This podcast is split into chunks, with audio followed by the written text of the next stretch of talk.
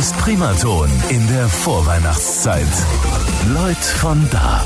Persönlichkeiten aus der Region ganz persönlich. Mit Christian Blackie Schwarz. Schönen guten Morgen, drei Minuten nach zehn. Unser Studiogast heute, ähm, Miriam Christoph. Und jetzt werden die Leute sagen, äh, wieso, die war doch erst da.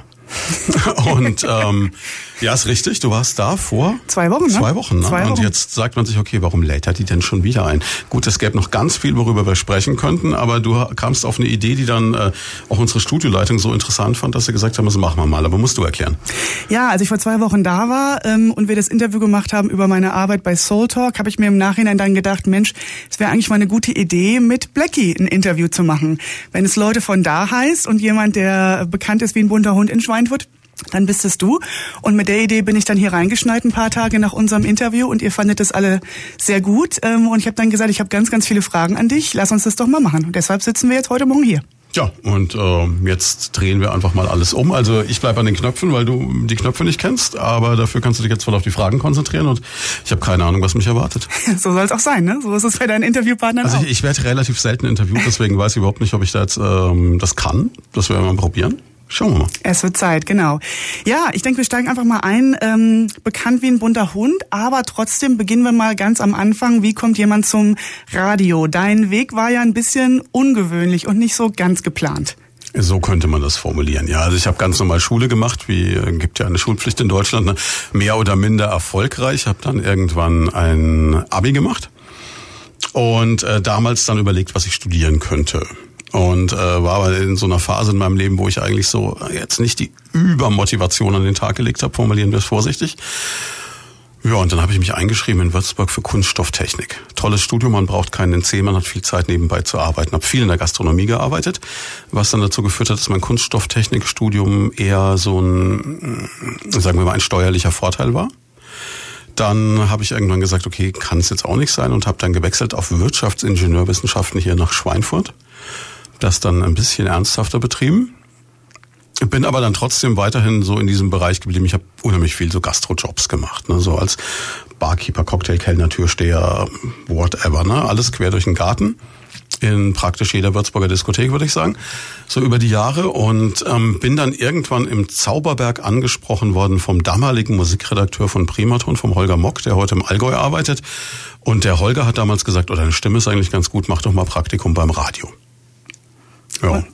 Und das war's dann? Das war's dann noch nicht ganz. Dann kam ich hier nach Schweinfurt, habe dann ähm, Praktikum gemacht und nach einer Woche Praktikum haben sie mir ein Volontariat angeboten. Und ich wusste zu dem Zeitpunkt einfach nicht, was ein Volontariat ist. Das war damals Sven Schröter, damaliger Studioleiter in Schweinfurt, noch bekannter als ich.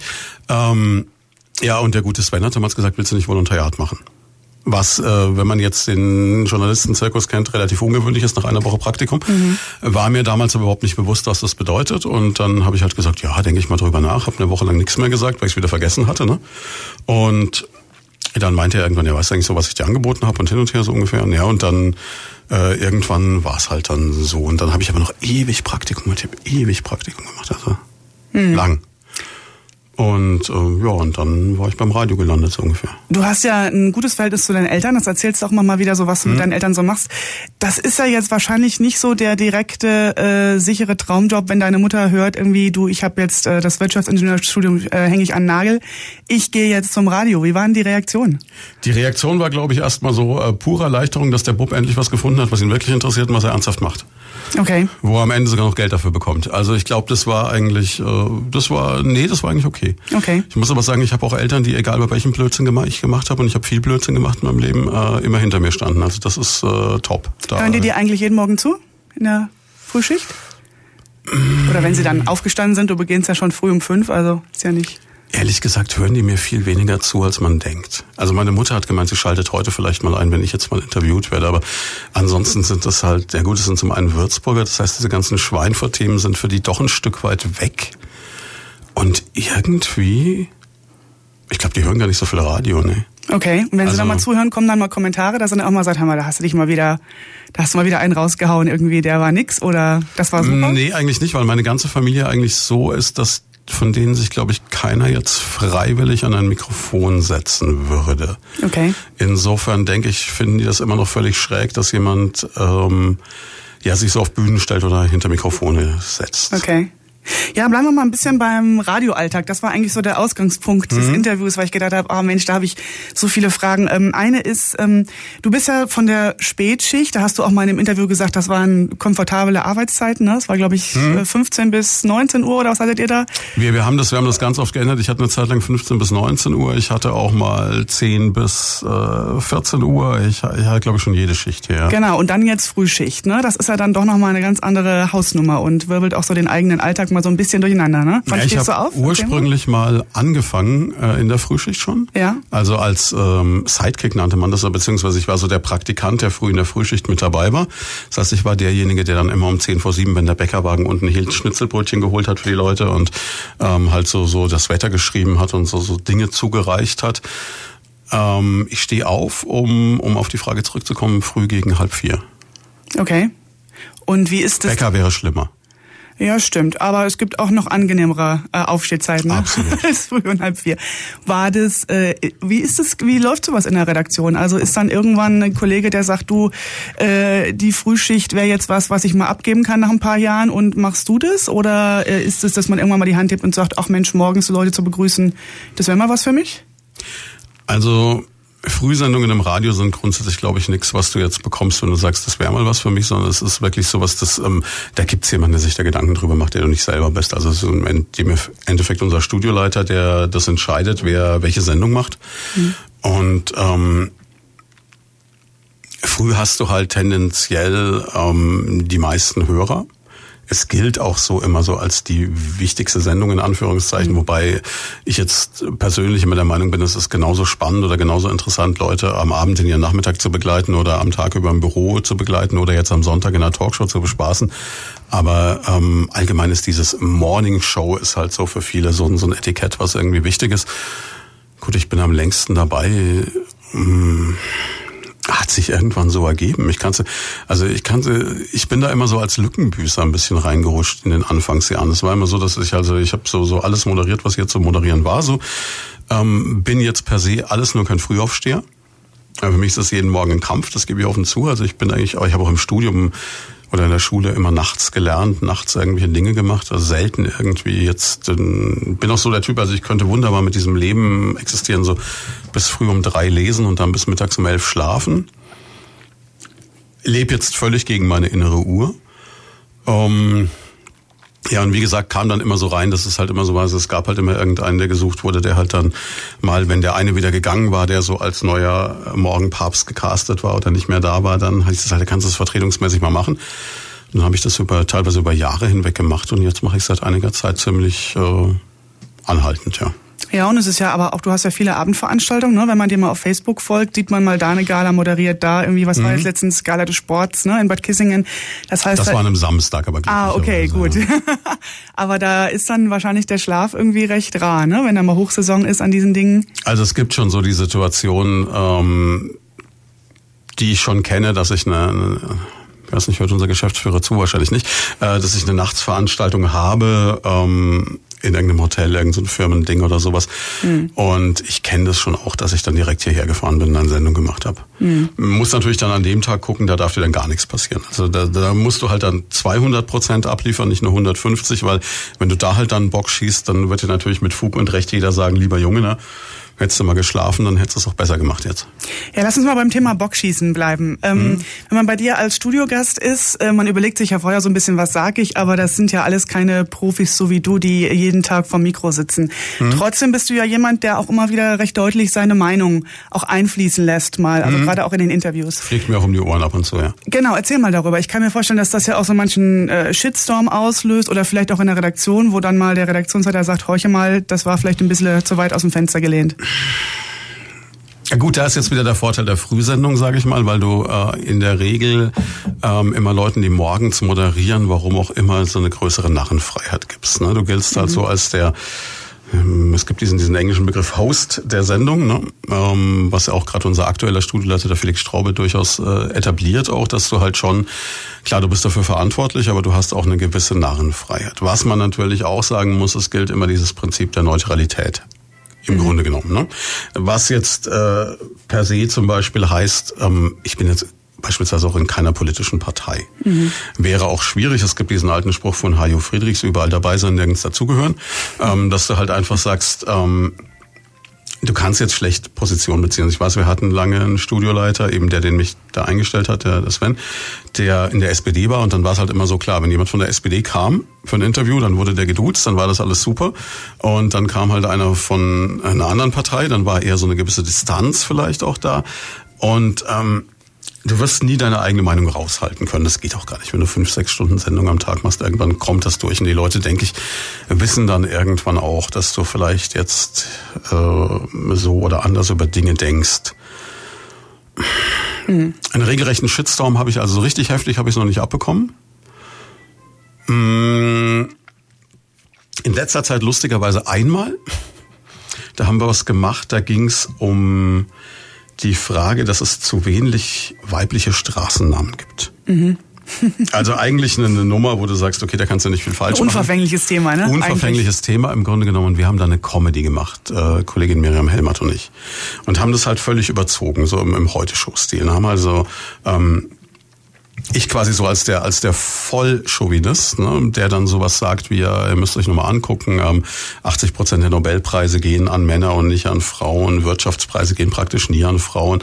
Ähm, wenn wir uns die letzten Jahrzehnte anschauen, dann müssen wir euch Frauen leider sagen, ja, ihr habt halt leider nicht genug geleistet, das ist genug Straßen. Also so ist es die ganz billige Nummer. Ja, ne? Und dann halt so, so Ping-Pong und am Schluss krieg ich halt auf die Nase. Und damit weist du ja eigentlich auf dieses Problem hin, wie das Ganze entsteht, dass du halt eine sehr patriarchalische Gesellschaft hast. Und äh, da habe ich wieder gemerkt, Ironie funktioniert nicht im Radio. Da hat also eine Frau entrüstete WhatsApps geschrieben, sich mhm. also aufgeregt, wie man im Jahr 2019 und unmöglich und dieser Typ und das geht ja gar nicht und äh, boah. Okay das passiert dann schon, dass das Menschen, dass du irgendwas triggerst, wo sich jemand so persönlich getroffen fühlt und dann und dann stinksauer auf dich wird.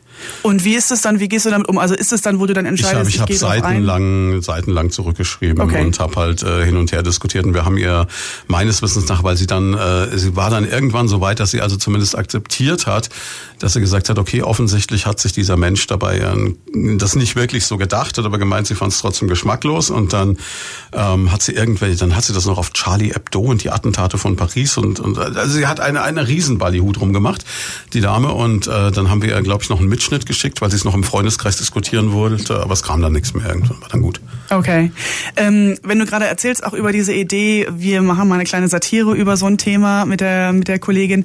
Äh, wie ist es? Ähm, ihr, ihr habt ja ein breites Spektrum an Themen mhm. und äh, euch fällt ja auch immer wieder was was Neues ein. Wir hoffen das.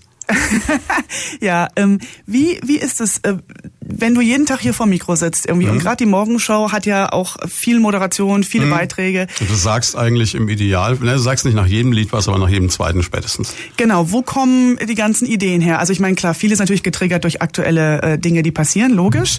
Ähm, aber ihr habt ja auch mal wieder so Seitenthemen, wo ständig irgendwas ja, kommt. Gut, das ist eine absolute Gemeinschaftsleistung, wo du sagen musst, da hast du halt das, das Glück im Idealfall, dass du halt äh, eine Redaktion hast, die Ideen hat. Du hast selber Ideen. Eigentlich läuft so, du kannst dir das vorstellen, ich gehe hier um 10 aus der Sendung raus. Dann ist so 10 Minuten in der Regel Pause. Wo, wo, wo nichts passiert, wo du einen Kaffee trinkst. Ähm, dann setzen sich unsere Nachrichtenredakteure zusammen, besprechen die Nachrichten des Tages und holen dann den Rest der Redaktion dazu. Und dann hat im Idealfall eigentlich jeder, der an diesem Tisch sitzt, einen Themenvorschlag. Sprich, ähm, ich lese morgens schon Zeitung, also auch parallel zur Sendung, während Musik läuft. Ich habe auch immer so eine halbe Stunde Musikstrecke am Stück zwischen neun und halb zehn. Also ich lese morgens ähm, natürlich die regionalen Zeitungen, die Saale-Zeitung, das Schweinfurter Tagblatt. Ähm, es lässt sich nicht vermeiden, dass du in die Bildzeitung schaust, weil die halt immer noch, ähm, egal wie man zu ihr steht, meinungsbildend ist. Dann lese ich das äh, Pendant zur Bildzeitung in der Schweiz, nämlich blick.ch. Das ist also ganz lustig, weil die teilweise in Schweizerdeutsch so eingefärbt schreiben. Mhm. Das ist sehr witzig. Ähm, die Süddeutsche Quer und ähm, die Neue Züricher. Ah, okay. Ja, irgendjemand hat mir über die Neue Züricher gesagt, das ist äh, als Bundesrepublikbürger wie Westfernsehen, weil du das den Blick von außen hast. und ähm, war aber, glaube ich, ein, ein, ganz, ganz schlimmer Mensch, der das gesagt hat, aber der, der Begriff ist ganz nett. Ähm, nichtsdestotrotz, ähm, ja, das ist so ein bisschen, ähm, war, glaube ich, sogar einer von der AfD, erschreckenderweise. Ähm, auf jeden Fall ist das... Ähm, so, das wurde halt ein bisschen guckst, dann guckst du halt, was, was ist an Themen da, was, was tut sich. Bei uns läuft immer auf einem Bildschirm äh, Nachrichtenkanal, also in der Regel NTV. die sind ein bisschen seriöser als N24 oder heute Welt. Ne? Es war immer so, wie hat man früher gesagt, äh, die Geisel ist auf N24 schon erschossen, wenn auf NTV noch verhandelt wird, so ungefähr. Und ähm, ja, und da, da sammelt sich halt dann das. Und dann ist es teilweise wirklich aus dem persönlichen Leben bei Leuten, dass einer sagt, Mensch, gestern haben wir uns unterhalten über oder mir ist aufgefallen, Komma das. Mhm. Vieles liegt jahreszeitlich auf der Hand.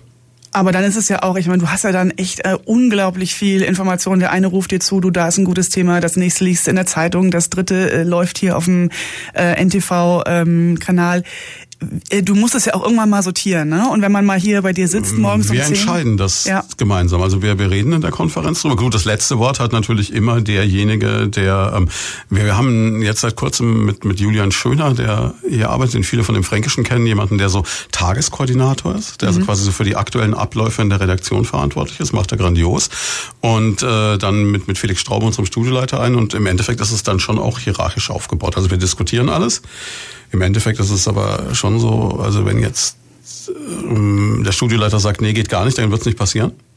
Äh, wenn Julian oder auch ich oder irgendein anderer völlige Bauchschmerzen mit einem Thema hat, dann werden wir zumindest überlegen. Ja, mhm. und, und so ergibt sich's. Also es, es ist äh, schon irgendwo ein, ein, demokratischer Prozess auch, denke ich. Ne? Hast du auch mal Themen, wo du, äh, wo du für gekämpft hast und dachtest, das ist jetzt der Knaller morgens um sieben und äh, das Team sagt dann, äh, nee, ist es nicht und am Ende stellt sich raus, es war der Knaller und du denkst dir, ah Mensch. Also bis, bis, bis zum letzten Teil, es war der Knaller, passiert mir eigentlich fast täglich, weil ähm, ich fände es schon total interessant, über diese Bucherscheinung, diesen neuen Film oder auch äh, dieses manchmal auch politische Thema oder so oder kulturelle Thema zu berichten. Und damit kann ich dann nicht immer punkten, sag ich mal. Ne? Weil halt äh, doch schon, also es gibt so diesen Spruch, man, man soll den Leuten halt schon das Tagesaktuelle sagen und ihnen erklären, dass die Welt noch steht, dass alles in Ordnung ist und Musik spielen. Und Musik ist halt schon was, was sehr stark im, im Privatfunk dann verankert ist. Und du merkst äh, jetzt an dieser Sendung auch wieder, und dann, also an, nicht jetzt an dieser heute, sondern an diesem Format, dass ich halt, wenn ich könnte, wahrscheinlich jeden Tag sehr viel reden würde. Mhm.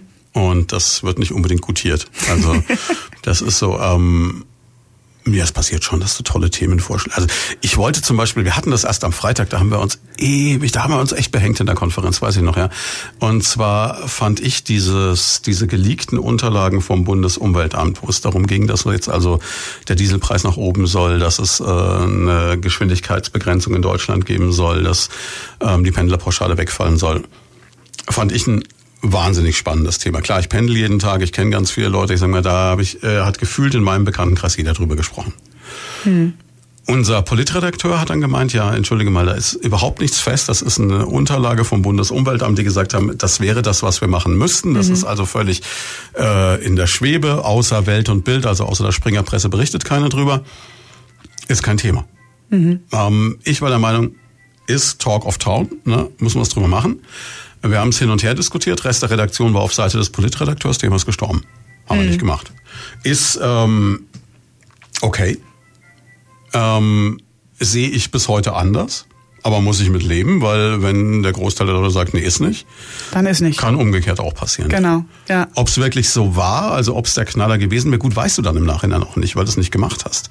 Du weißt nicht, ob die Leute, wenn du es auf Facebook gepostet hättest, äh, 10.000 Kommentare drunter geschrieben hätten oder ob nichts gekommen wäre. Mhm. Du weißt es auch manchmal vorher nicht. Und es gibt ja, für mich gibt es jetzt, da läuft gerade hier auf dem, auf dem Bildschirm läuft gerade Fußball-Bundesliga. Das ist für mich zum Beispiel ein blinder Fleck. Ne? Ich habe keine Ahnung von Sport und von Fußball. Ne? Und ähm, da ist für mich halt so, da muss ich dann immer gucken, dass ich das outsource, weil äh, da passieren wahrscheinlich auch Dinge, die wahnsinnige Kracher sind, die ich aber einfach nicht mitbekomme. Ja, zum Beispiel das Spiel gestern, ne? wo Gladbach, juhu, ne? ich komme ja aus Neuss, direkt neben mhm. Mönchengladbach, Gladbach gewinnt gegen Bayern, genau. Aber nochmal eine andere Frage. Gladbach gewinnt gegen Bayern ist eine Fußballmannschaft, ne? Ja, die haben diese, ist so ein ja, kleiner Verein. Das mit Hönes, ne? Kleiner Verein im Süden von Deutschland. Nein, also genau. ich kokettiere natürlich auch damit, keine Ahnung zu haben, aber ich muss auch wirklich sagen, ich habe auch keine Ahnung. Also ich habe in meinem Leben genau zwei Fußballspiele gesehen. Mhm. Also zwei aktiv. Das eine war mit meiner damaligen französischen Austauschschülerin in der Waschküche in Würzburg. Die Kneipe gibt's schon gar nicht mehr. Die heißt jetzt, glaube ich, Zentral. Ähm, in der Obertürstraße im Keller mit viel Schwarzbier. Da haben Franzosen gegen Deutsche gespielt. Ich weiß keine Ahnung vom Spiel, aber auf jeden Fall haben wir es da geguckt. Und die gute Christ Tell war das damals, ja, die äh, hat, glaube ich, auch nichts vom Spiel mitbekommen, aber, gut, da waren halt. Und das zweite war hier in Schweinfurt Public Viewing Europameisterschaft, wobei ich da natürlich dann ganz schnell entdeckt habe, war in diesem VIP-Bereich, dass das Catering-Zelt leer war, während das Spiel lief. Das heißt, ich war immer futtern, während gespielt wurde und bin dann wieder raus in der Pause. Das war vielleicht auch nicht unbedingt zielführend. Ich habe aber schon Europameisterschaften moderiert. Mhm. Hm? Ohne Ahnung zu haben. Ohne Ahnung zu haben. Public Viewing moderiert, ja, ganz großartig. Ich hoffe, die hören jetzt auch nicht zu. Aber ähm, und da war dann die Idee, ich habe mir dann wirklich Kollegen gesucht, die also Ahnung haben. Und so dieses Anheizen, Musik spielen, Leute in Stimmung bringen, das ist ja kein Thema. Und äh, dann ähm, war es halt so, dass ich wirklich jemanden dabei hatte, der dann halt äh, jubelnd Tor gebrüllt hat und wusste, wer dagegen wen was getan und hat. Und drei schlaue Sätze dazu sagen konnte, und was drei er schlaue Sätze dazu sagen genau, konnte. Ja. Genau. Und ich habe hier auch einmal eine, also ich habe auch in dieser Sendung, die wir hier sonntags machen, beispielsweise das Thema Sport immer ausgeklammert. Ich habe einmal einen legendären Fußballer der Region Main-Rhön interviewt, Lugi Müller. Also wirklich eine Legende, jemand, der also mit Beckenbauer befreundet ist, bei den Schneeforschern ist mhm. und äh, wirklich im Fußball eine Nummer ist und hier für die Region auch echt äh, ja ein Held, anders kann man es nicht sagen. Und der war so lieb, der kam hier rein und der hat, glaube ich, auch nach ich, ich habe also auch, ich habe Fragen vorbereitet. Ich habe den am Anfang irgendwas gefragt, also im Stil von, ähm, ja, äh, ob ihn das Wunder von Bern damals auf die Idee hatte, zum Fußball zu bringen. Also, und dann hat er halt irgendwie gekontert und gemeint, nein, es war das und das und der und der. Und, und dann hat er, glaube ich, in meine leeren Augen geschaut und hat sofort gemerkt, dass ich überhaupt nicht weiß, wovon er spricht. Da ist nix, genau. Da ist nix. Da ist, da ist das, der, der Bub, der mich interviewt, weiß nix, außer der Ball ist rund. Elf Freunde sollte sein, das Spiel dauert 90 Minuten. Und äh, dann hat er aber auf eine sehr charmante und professionelle Weise dieses Gespräch komplett auf die Nebenkriegsschauplätze des Fußballs mitgelenkt. Und wir sprachen dann über alles Mögliche, außer über Fußball. War eine schöne Sendung, kann man, glaube ich, noch nachhören. Und ich bin ihm in alle Ewigkeit dankbar, weil der hätte mich hier auflaufen lassen können, dass ich in keinen Schuh mehr gepasst hätte. Ja. Äh, reden wir mal über Leute von da. Ähm, hm? Du hast ja, wenn man, das ist ja schön, dass es diese äh, Interviews auch als Podcast gibt. Ne? Hm? Da kann man dann immer nachhören. Das habe ich jetzt auch gemacht. Ich habe schon viele hm? gehört, bin großer Fan geworden. Ähm, wie ist es in der Vorbereitung? Du hast ja ein ganz breites Themenspektrum. Hm? Und was mich immer wieder fasziniert ist, ähm, auch das Hintergrundwissen, was zum Teil dann so aufblitzt, ne? Also äh, mhm. so dieses dieses dieses breite Interesse an vielen Themen. Ähm, wie ist das jetzt bei deinen Interviews? Setzt du dich dann noch mal vorher hin und ähm, recherchierst und hast so Ideen, wo die Reise hingehen soll? Weil als ich, wir es gemacht haben zum Beispiel, hattest du keine Moderationskarten mhm. oder Interviewkarten. Ähm, Habe ich nie. Okay. Bereitest du dich trotzdem vor? Also vor im Sinne ja. von, ich setze mich hier eine Stunde und wirklich recherchiere und mach und tu? Bisschen themenabhängig. Mhm. Wirklich ein bisschen themenabhängig. Ähm muss ich ein bisschen ausholen, was ich die ganze Zeit ja schon tue, aber ich äh, mit wir dem Blick mal, auf die genau. Uhr müssen wir mal ganz kurz Ihnen noch erzählen, was Sie heute noch unternehmen können. Machen die Veranstaltungstipps, machen ein bisschen Wetter und äh, danach werde ich sofort beantworten. Genau, so machen wir das. Ja, wir kommen zurück zu Lloyd von da an diesem Sonntag heute mit vertauschten Rollen. Wenn Sie schon über das zuhören, haben Sie es mitbekommen. Heute ähm, unser Studiogast von vor zwei Wochen, Miriam Christoph, ist da. Und die Miriam hat gesagt, sie möchte mich mal interviewen und wir haben gesagt, das ist eine gute Idee und deswegen sitze ich jetzt hier und werde interviewt. Ganz genau. Ungewohnte Situation. ganz genau. Ja, wir sind gerade stehen geblieben bei dem Thema äh, Leute von da eigentlich. Du hast mhm. ja ganz viele unterschiedliche Interviewgäste aus unterschiedlichsten Bereichen und da war jetzt die Frage, bereitest du dich vor? Äh, wenn ja, wie? Und du hast mir jetzt gerade in der Pause auch äh, ähm, erzählt, ja, es ist eben also die Kunst, ganz viel breites Wissen zu haben, aber selten natürlich dann auch in die Tiefe gehen, denn das ist eben fast unmöglich äh, zu den Themen, die du, äh, die du äh, abdeckst hier, jetzt jedes Mal bis ins Detail alles genau zu wissen. Aber erzähl mal ein bisschen, wie du dich vorbereitest. Also es hängt ein bisschen davon ab, wer kommt ist mal so der erste Punkt. Ob es jetzt ein Thema ist, mit dem ich mich selber sowieso schon aus irgendwelchen Gründen privat oder beruflich beschäftigt habe, oder ob es irgendwas ist, wovon ich überhaupt keine Ahnung habe, Fußball vorhin, ne? Mhm. dann versuchst du dich halt irgendwie einzulesen. Du beschäftigst dich immer im Vorfeld ein bisschen mit dem Gast, guckst, was gibt das Internet über die Person her. Ich habe den Vorteil, viele Menschen, die ich hier hatte, kenne ich privat oder kannte ich auch schon privat vorher. Mhm. Das ist dann gleichzeitig hilfreich, gleichzeitig schwierig, weil du halt so ein bisschen ähm, dann auch aufpassen musst, dass du nicht ganz viele Sachen als gegeben voraussetzt. Und da sind wir jetzt bei dem Thema Vorbereitung, wo ich es dann unter Umständen schwierig finde, wenn ich mich zu sehr vorbereite, so doof sich das jetzt anhört, für den Außenstehenden, weil ich gehe an diese Sendung immer ran mit dem Gedanken, ich frage das, was jeder, der draußen zuhört, vielleicht auch fragen würde, auch gerade interessant findet. Weil ich bin ja in der Position, ich habe das Glück, ich kann die Frage stellen. Anderer sitzt zu Hause, hört Radio und denkt sich, oh, hoffentlich fragt er das, das würde mich interessieren. Und wenn du dann schon so halb Experte im Thema bist, dann ist die Gefahr ganz groß, dass du sagst, ja, das ist doch völlig klar, das frage ich doch nicht, das weiß doch jeder. Was mhm. aber vielleicht noch gar nicht jeder weiß. Also das ist so ein Punkt und ähm, dann ist auch die Frage, weil du vorhin sagtest, Moderationskarten. Also ich habe am Anfang, als ich das angefangen habe, das war ja auch so ein Prozess, wie sich das entwickelt hat alles, habe ich schon auch Fragen aufgeschrieben. Weil du auch einfach denkst, oh Gott, zwei Stunden, ne? musst du ja voll kriegen, musst du ja Fragen haben. Und ich hatte dann auch wirklich einen, Freund da, der jetzt auch schon zweimal da war, der Ottmar Lutz, ähm, ehemaliger Chef der Kissinger Spielbank. Mhm. Und ähm, der war einer meiner ja Anfangsgäste, auch einer meiner ersten Gäste, die ich hatte. Und das ist jemand, der kann unglaublich Geschichten erzählen. Also, also ein, ein, ein wahnsinnig lieber Mensch, der auch wahnsinnig tolle Stories erzählen kann. Also gerade aus dieser Casino-Zeit, ne? also mhm. Spielbank, ne? da kannst du ja tausend Stories. Ne? Und und der Ottmar kam dann auch an, wir hatten halt vorher drüber gesprochen, was ich ihn fragen werde, hatte ihm also auch Fragen quasi gesagt, so in etwa. Und er hat sich dann in einer Akribie vorbereitet, kam mit lauter so Zetteln. Und ähm, dann war es so, die ersten Minuten waren dann wirklich so ein Fragestellen und Zettel vorlesen ein bisschen, bis wir dann quasi das abgearbeitet hatten. So. Und dann wurde ein total spannendes Gespräch draus. Und ähm, der hat unheimlich viele Facetten, der ist Wallfahrtsleiter. Ach, hören Sich's an, da gibt's, gibt's Genau, ich habe beide gehört, das lohnt sich total. Ja. Und ähm, ich habe das Gefühl gehabt, dass die Sendung viel besser wurde in dem Moment, als quasi dieser dieser vorbereitete Teil weg war. Mhm. Und ab da bin ich eigentlich dazu übergegangen, den Leuten keine Fragen mehr vorher zukommen zu lassen. Und jeder, den du, mit dem du telefonierst, der, der will da eine Frage. Am schwierigsten sind, was das angeht, eigentlich Politiker. Ähm, ich weiß noch, als Kerstin Westphal das erste Mal da war. Europaparlament mhm. damals noch, ne, in dem sie leider nicht mehr ist, was ich persönlich sehr bedauere, weil ich die für eine grandiose Europapolitikerin halte. Mhm. Jetzt will sie Würzburger Oberbürgermeisterin werden. Da bin mhm. mal gespannt, ob das klappt. Ähm, und äh, Kerstin kam hierher und ähm, war dann auch so, klar, ich habe die damals nicht gekannt, ne, nur so vom Internet, habe dann halt eine Anfrage gestellt, weil ich dieses Europaparlament-Thema total spannend fand.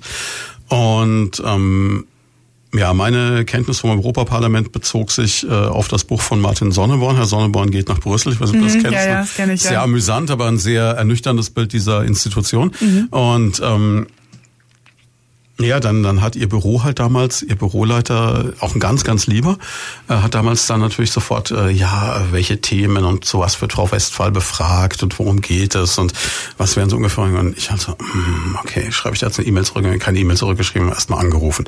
Versucht das auf einen kleinen Dienstweg zu fahren und ich so, ja Mensch, die Frau ist Europaparlamentsabgeordnete, ne, die wird schon mit zwei Stunden mit dem Lokalradio Fuzzi klarkommen, das kann es nicht sein. Ja, sie wollen aber doch irgendwie. Dann habe ich halt so grob umrissen, so eine, so eine Viertelseite geschrieben mit Themengebieten an war es auch gut. Als sie dann hier war, überhaupt kein Problem. Mhm. Also Seele von Mensch, wir haben uns blendend verstanden, alles gut, ne? Aber ähm, die Hürde war halt erstmal, dass die auch wissen wollten, was kommt dann. Mhm. Und um auf die Ausgangsfrage jetzt irgendwie mit einer großen Kurve zurückzukommen, ich bereite mich natürlich schon vor, gerade bei Themen, die ich nicht kenne, bei Themen, die ich kenne eigentlich auch. Ich gucke dann immer so nach dem tagesaktuellen Stand.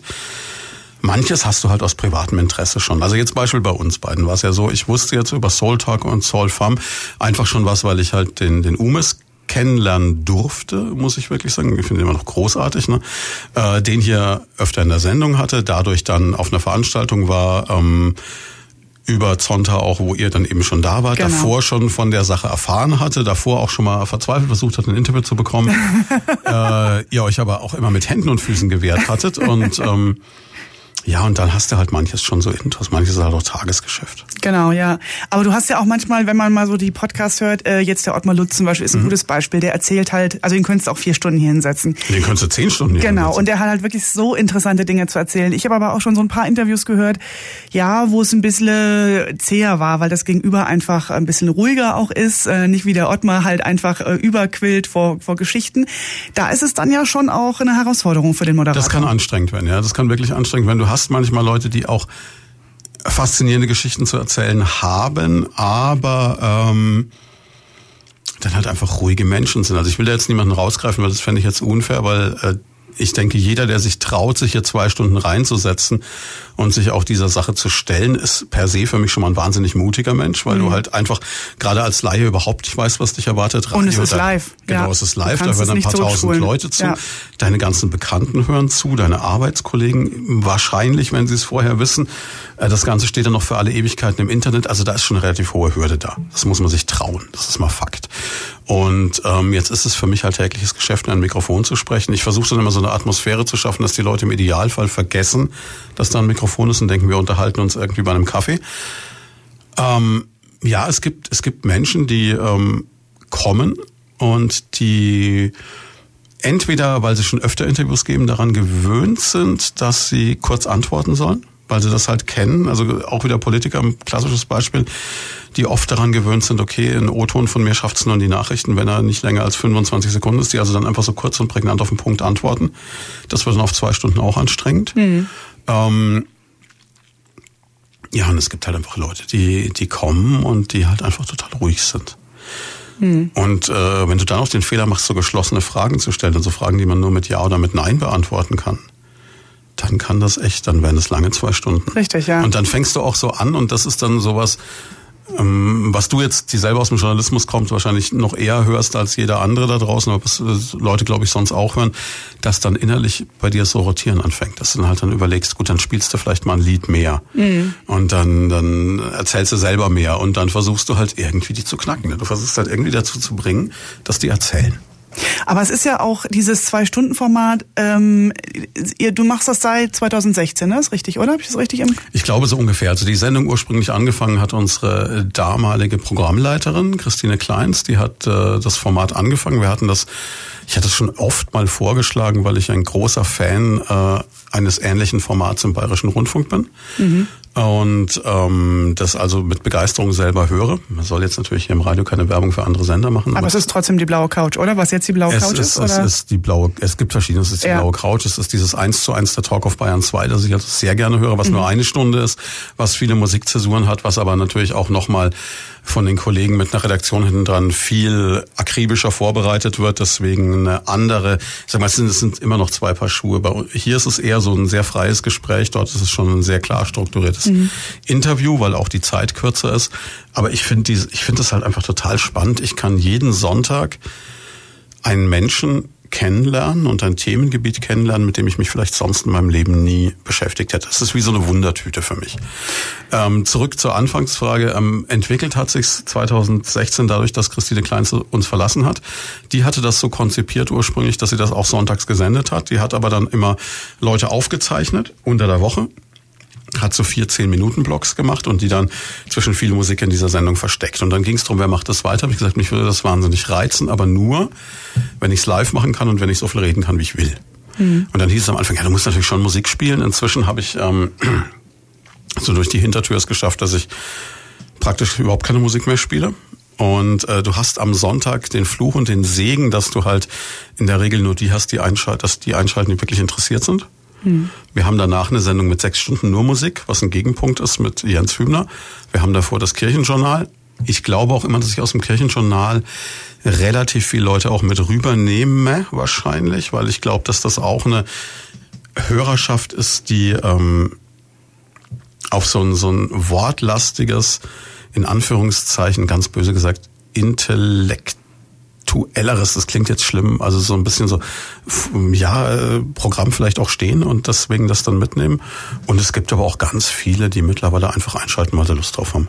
Ja, aber es ist ja natürlich schon, also wenn du das mal überlegst, in einer Zeit, wo die Leute kaum irgendwie drei Zeilen noch lesen können in Ruhe, dann zwei Stunden am Radio ähm, zuzuhören, ohne viel Musik bei einem Privatsender, das ist ja schon, äh, also ich war da überrascht. Ich äh, hab ja, bin ja jetzt nicht äh, die äh, historische Primatonhörerin und seitdem ich dich kenne, bin ich jetzt Primatonhörerin. Ne? Hat schon funktioniert. Hat schon funktioniert, genau. Ähm, aber das finde ich schon erstaunlich. Also, dass man auch Leute über so eine lange Zeit, zwei Stunden lang sonntags, so unterhalten kann in der Zeit, wo ja kaum jemand, wie gesagt, mehr als zehn Minuten mal am Stück äh, irgendwas zuhört. Ja, wobei natürlich sagen muss, dass dieses Format der Podcasts mittlerweile gerade im Internet ein Phänomen ist, was Ja, aber nicht zwei Stunden, genau.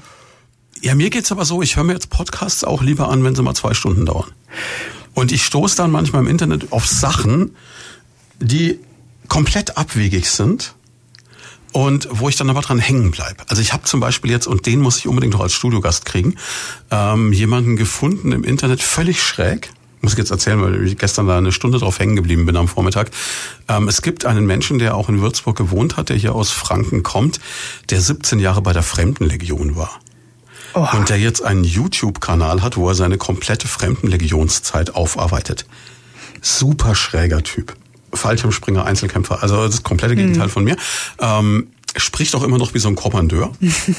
war in Afrika, in Französisch-Guyana, in sonst wo und hat einen riesen YouTube-Kanal. Thomas Gast heißt er. Also ähm, falls Sie das jetzt nachvollziehen wollen, weil Sie jetzt neugierig geworden sind. Und das ist gleichzeitig so abwegig und schräg, dann aber auch wieder so interessant, weil das so ein Mythos ist. Ne? Und ich so eine Frankreich-Zuneigung äh, habe, dass ich ähm, gesagt habe, okay, den will ich unbedingt mal in die Sendung holen. Der wohnt in Bayreuth, ich muss den jetzt mal irgendwie anschreiben, mal gucken. Der hat auch schon Podcasts gemacht, habe ich gesehen. Vielleicht kriege ich den mal. Das wäre spannend. Ist es so, dass du glaubst, dass äh, diese, diese Podcast-Hochzeit, die wir jetzt zurzeit haben, ähm, so einem Format wie Leute von da zuträglich ist? Weil Leute, du hast ja jetzt gerade gesagt, naja, man gewöhnt sich jetzt schon daran, doch mal längere Inhalte zu hören. Ne, also ein Zwei-Stunden-Podcast oder jetzt Leute von da ist ja jetzt, äh, was ist es, 1,20 meistens netto, ne? Wenn es dann roundabout, genau. ja, da ist es noch, da ist noch Werbung, da sind genau. Nachrichten. Genau. Aber glaubst da du, dass das so die Leute vorbereitet oder dass sie auch da ähm, mehr dran gewöhnt sind, jetzt auch längere Audioformate zu hören? Also arrogant könnte ich jetzt sagen, wir waren ja schon da, bevor es die Podcast-Welle so richtig gab, Stimmt, jetzt hochgekommen ja. ist. Ne? Ähm, vielleicht haben wir ungenein. Ähm, aber Fakt ist, ich glaube, dass die Leute eher dazu neigen, etwas zu hören, als äh, jetzt etwas zu lesen. Also wenn ich das jetzt mhm. als gedrucktes Interview rausgeben würde, jede 50 Seiten jede Woche, das würde keiner lesen. Ähm, mir geht's selber so, ich äh, konsumiere irrsinnig viele Hörbücher, mhm. weil ich einfach ähm, diese halbe Stunde am Tag im Auto unterwegs bin zu Primaton und von Primaton wieder weg. Ähm, früh höre ich Nachrichten, weil ich dann einfach schon wissen will, was ist los auf dieser Welt. Na, da ist halt dann so der der Nachrichtenkanal, der alle Viertelstunde Nachrichten auswirft, perfekt, ne? Mhm. weil dann bin ich, egal wann ich losfahre, bis ich in Schweinfurt bin, weiß ich, was los ist, ne? ob die Welt zusammenfällt oder nicht. Ähm, mittags habe ich dann genug Musik gehört durch die Sendung dass ich ganz froh bin, mal was anderes zu hören. Und dann höre ich in der Regel irgendein Hörbuch. Und bei mir setzt sich das dann sofort. Also mein Auto macht das, das spielt das vom Handy ein. Dann höre ich zu Hause, wenn ich koche oder wenn ich irgendwie äh, putze oder sonst was weiter Hörbuch. Und ich glaube, es machen ganz, ganz viele Leute inzwischen, dass sie das halt, äh, sei es zum Einschlafen nutzen oder halt so in dieser multitasking-fähigen Gesellschaft halt immer einen Kopfhörer im Ohr haben genau. und irgendwas hören. Ähm, dann sind wir mal direkt beim Thema Hörbuch. Es ist ja jetzt Weihnachten, dann hast du bestimmt einen guten Geschenketipp, was Hörbücher angeht. Das ist ja interessant, dass da der Unterschied zwischen dem Buch und dem Hörbuch, was dann gelesen wird, auch nochmal richtig groß sein kann. Es gibt ja Bücher, wo, die ich gelesen habe, wo ich dachte, na ja, war jetzt ganz nett und dann hörst du es als Hörbuchversion und Rufus Beck liest und du denkst dir, das ist ja grandios. Ne? Also man kann nicht immer vom einen auf das, auf dem anderen, auf das andere schließen. Ähm, was sollte deiner Meinung nach unterm Weihnachtsbaum liegen, wenn man äh, Hörbuchfan ist? Boah, das ist schwierig, weil, weil das ja ein bisschen davon abhängt, was man gerne hört. Also, das ist jetzt eine Politikerantwort, Blackie. Okay, also ähm, ich finde, man kann grundsätzlich immer alles hören, was Harry Rowold eingesprochen hat, mhm. weil der Mann ist einfach stimmmäßig der Gott. Ähm, der hat zum einen, und äh, ich hätte nie gedacht, dass ich mir mal Puderbär anhöre. Mhm. Ja, das gibt's auf sechs CDs. Das ist äh, ein Buch für sehr junge Kinder. Aber Harry Rowold liest das auf eine Art und Weise, dass es dich weghaut. Das ist großartig. Ähm, es gibt von ihm noch jetzt relativ ein, ja, eine Weile her, aber auch, er hat die Schatzinsel in der Originallänge, also nicht in der jugendbearbeiteten Form eingelesen. Mit großer Begeisterung. Ist er leider schon verstorben, Harry Rowold, aber also grandios. Ähm, das wäre auf jeden Fall ein Tipp. Dann ähm, wenn es um die Geschichte geht, finde ich persönlich diese ganze ähm, Drogentrilogie von Don Winslow, Tage der Toten und das mhm. Kartell und gibt es noch einen dritten, auf den ich gerade nicht komme. Ähm, großartig, diese Geschichte. Ist aber sehr hart. Also man muss auch wissen, das äh, beschreibt sehr authentisch diesen, diese ganze Entwicklung des Drogenschmuggels zwischen Mexiko und den USA und auch Südamerika, also da, wo Herr Trump diese Mauer errichten möchte jetzt mhm. gerne. Und ähm, das wirklich in allen Facetten am Beispiel eines FBI Agenten, der dann da und, ich finde Don Winslow als Autor, als Krimi-Autor grandios und das ist also wirklich ein, ein ganz, ganz tolles Hörbuch. Ähm, Harry Potter fand ich, wie du gesagt hast, gibt's in zwei Versionen, gibt's von ja. Rufus Beck und von Manteuffel. Ich habe mit Beck angefangen, habe die alle gehört. unglaublich. Da gibt ja wirklich jeder Figur eine eigene Stimme. Da kann man also komplett in eine Traumwelt abtauchen. Interessanterweise kann man sich genau das Gleiche, den genau gleichen Text gelesen von Felix von Manteuffel dann nochmal anhören in einer neuen Version, der es liest. Und auch das ist grandios, auf eine andere Art. Es mhm. ist Erwachsener auf einmal. Und das, das fand ich also auch in der Gegenüberstellung total spannend. Ähm, es gibt eine BR-Produktion, ähm, Moby Dick oder der Weiße Wal mit dem Originaltext von Melville über Stunden hinweg mit äh, Meeresgeräuschen etc. hinten dran. Ist super. Mm, Favorite für alle Zeit von mir ist immer noch Shantaram. Ich weiß nicht, ob du das nee, kennst. Das kann ich nicht. Ein australischer Autor, der tatsächlich in Australien im Gefängnis saß, dann ausgebrochen ist, geflohen ist nach Indien, in Indien in einem Slum gelebt hat. In diesem Slum, Gregory David Roberts heißt er, glaube ich, ja, in diesem Slum dann ähm, als weil er eine Ausbildung zum Sanitäter hatte, so als Arzt quasi sich hochgearbeitet hat, dann dort wieder in so eine Verbrecherschiene reingeraten ist, in so einen Motorradclub. Das ist eine wahre Geschichte, den Mann gibt's wirklich. Ähm, Johnny Depp hat vor vielen Jahren die Filmrechte erworben, aber nie einen Film draus gemacht. Mhm. Und da gibt's auch einen zweiten Band dazu, einen Fortsetzungsband, der ist nicht mehr ganz so stark, weil er dann auch fiktional wird, aber der erste Band, äh, Shantaram, ist eine unglaubliche Story. Also auch diese Alltagsschilderungen von einem äh, von einem Slum in, in ähm, Indien. Also das ist mhm. Wahnsinn. Also das ist, das ist sehr beeindruckend. Ja, ich könnte jetzt noch zwei Stunden weitermachen. Ja, ja. Und vor allen Dingen hast du jetzt Sachen empfohlen, die einen auch über die ganzen Feiertage tragen. Ne? Also gerade mal Harry Viele Potter. Stunden, genau. Ja. Ich habe letztens, äh, er ist wieder da, mal wieder gehört von Timo Werns. Ähm, und das ist auch ein Tipp, wenn man einfach mal herzhaft lachen will. Also grandios. Das ist gelesen von Christoph Maria Herbst. Ja, genau. Ne? Grandios. Hast du das zweite Buch von ihm schon? Ja, ja. Habe ich auch. Ja. Dass das ja auch wieder in deine Richtung geht genau. mit diesem Flüchtlingskrieg. Ja, ja, genau. Das, ja. das ist natürlich bitterböse. Ja. Aber das, das ist, ist nochmal ein Tipp, was ein bisschen kürzer ist und nochmal äh, die heitere Seite. Also das ist auch äh, grandios. Absolut super. Ja. Ich habe ich hab gestern auf YouTube ein, ein heftiges Interview gesehen. Also es hat mich total geschockt auch. Ähm, ich bin da durch völligen Zufall, ich weiß nicht, wie ich da drauf gestoßen bin, aber ähm, ich weiß nicht, ob der Name Arthur Axmann was sagt. Ja. Arthur Axmann, ein, ein entsetzlicher Mensch, mhm. ähm, anders kann man es nicht sagen, der damals ähm, die Hitlerjugend gegründet hat, als genau. Reichsjugendführer dann ähm, reüssiert hat und äh, bis zu seinem Tod eigentlich äh, in dieser nationalsozialistischen Ideologie mhm. gefangen war. Und der hat ein einziges Interview gegeben im Historikerkanal. Es geht drei Stunden, das gibt's in zwei Teilen auf YouTube. Und ähm, es wird einem schlecht, wenn man die Kommentare drunter liest. Das ist mhm. mal ein Punkt, weil das äh, von vielen Leuten sehr missverstanden wird. Es ist auch ein bisschen grenzwertig, weil der Mensch, der ihn interviewt, völlig neutral bleibt. Also auch Aussagen stehen lässt, wo du dir sagst, um Gottes Willen. Da müsste eigentlich eingreifen, ja. Da müsstest du eigentlich eingreifen. Mhm. Andererseits ist es gerade dadurch, dass er das nicht macht, unfassbar. Und du erlebst halt einen Menschen, der wirklich die HJ darstellt, wie die Pfadfinder, auch mit den Pfadfindern vergleicht. So nach dem Motto, es war eigentlich eine soziale Institution, so ungefähr. Und ähm, Hitler als den netten Onkel darstellt. Mhm. Und es ist einerseits schockierend, andererseits hochspannend, das zu sehen, was, was in, im Kopf so eines Menschen wohl vorging. Mhm. Also unfassbar. Mhm. Also da bin ich echt drauf. Jetzt haben wir das drei Stunden lang angehört. Teilweise mit Übelkeit, aber ich fand es wahnsinnig spannend. Also das ist ja schon echt manchmal schräg, ne, was du so ausgräbst. Und wenn wir jetzt nochmal zurückgehen äh, zu Leute von da, ähm, auch so was die Interviewpartner angehen. Mhm. Ähm, ich denke, da kommen ja äh, Ideen aus unterschiedlichen Quellen. Ne? Also ich hatte dir auch nochmal ein, zwei Sachen gesagt, wo ich gesagt habe, Mensch, das wird sind, sich... ja. Machen wir genau, auch jetzt eins im ja, Film, ja, genau. Aber äh, wie, wie ist es... Ähm, wie viel kommt da von, von außerhalb, wo Leute sagen, Mensch, den müsstest du mal, wie viel kommt von diesen persönlichen Begegnungen, das hattest du ja schon äh, erwähnt, wie viel kommt von, du liest es in der Zeitung oder jetzt auch von Thomas Gast, äh, ich sehe ihn in seinem, äh, oder höre ihn in seinem Podcast. Gut, ob ich den kriege, weiß ich nicht, denn äh, hab ich, ich hab noch der nicht hört ja jetzt, der hört jetzt natürlich zu. Der hört jetzt, sagen, wenn, er, wenn er zuhört, wenn, wenn Sie das hören, ich wäre interessiert an Ihnen. Ne? ähm, ja, ähm, wie kommt das zustande? Also es ist wirklich, teilweise ist es tagesaktuell, weil du siehst, du liest etwas, beispielsweise jetzt im Tagblatt, da gibt's ja durchaus immer wieder interessante Strecken, auch gerade am Wochenende, so Reportageformate, wo du sagst, boah, die Kollegen haben jemanden ausgegraben, der ist echt spannend.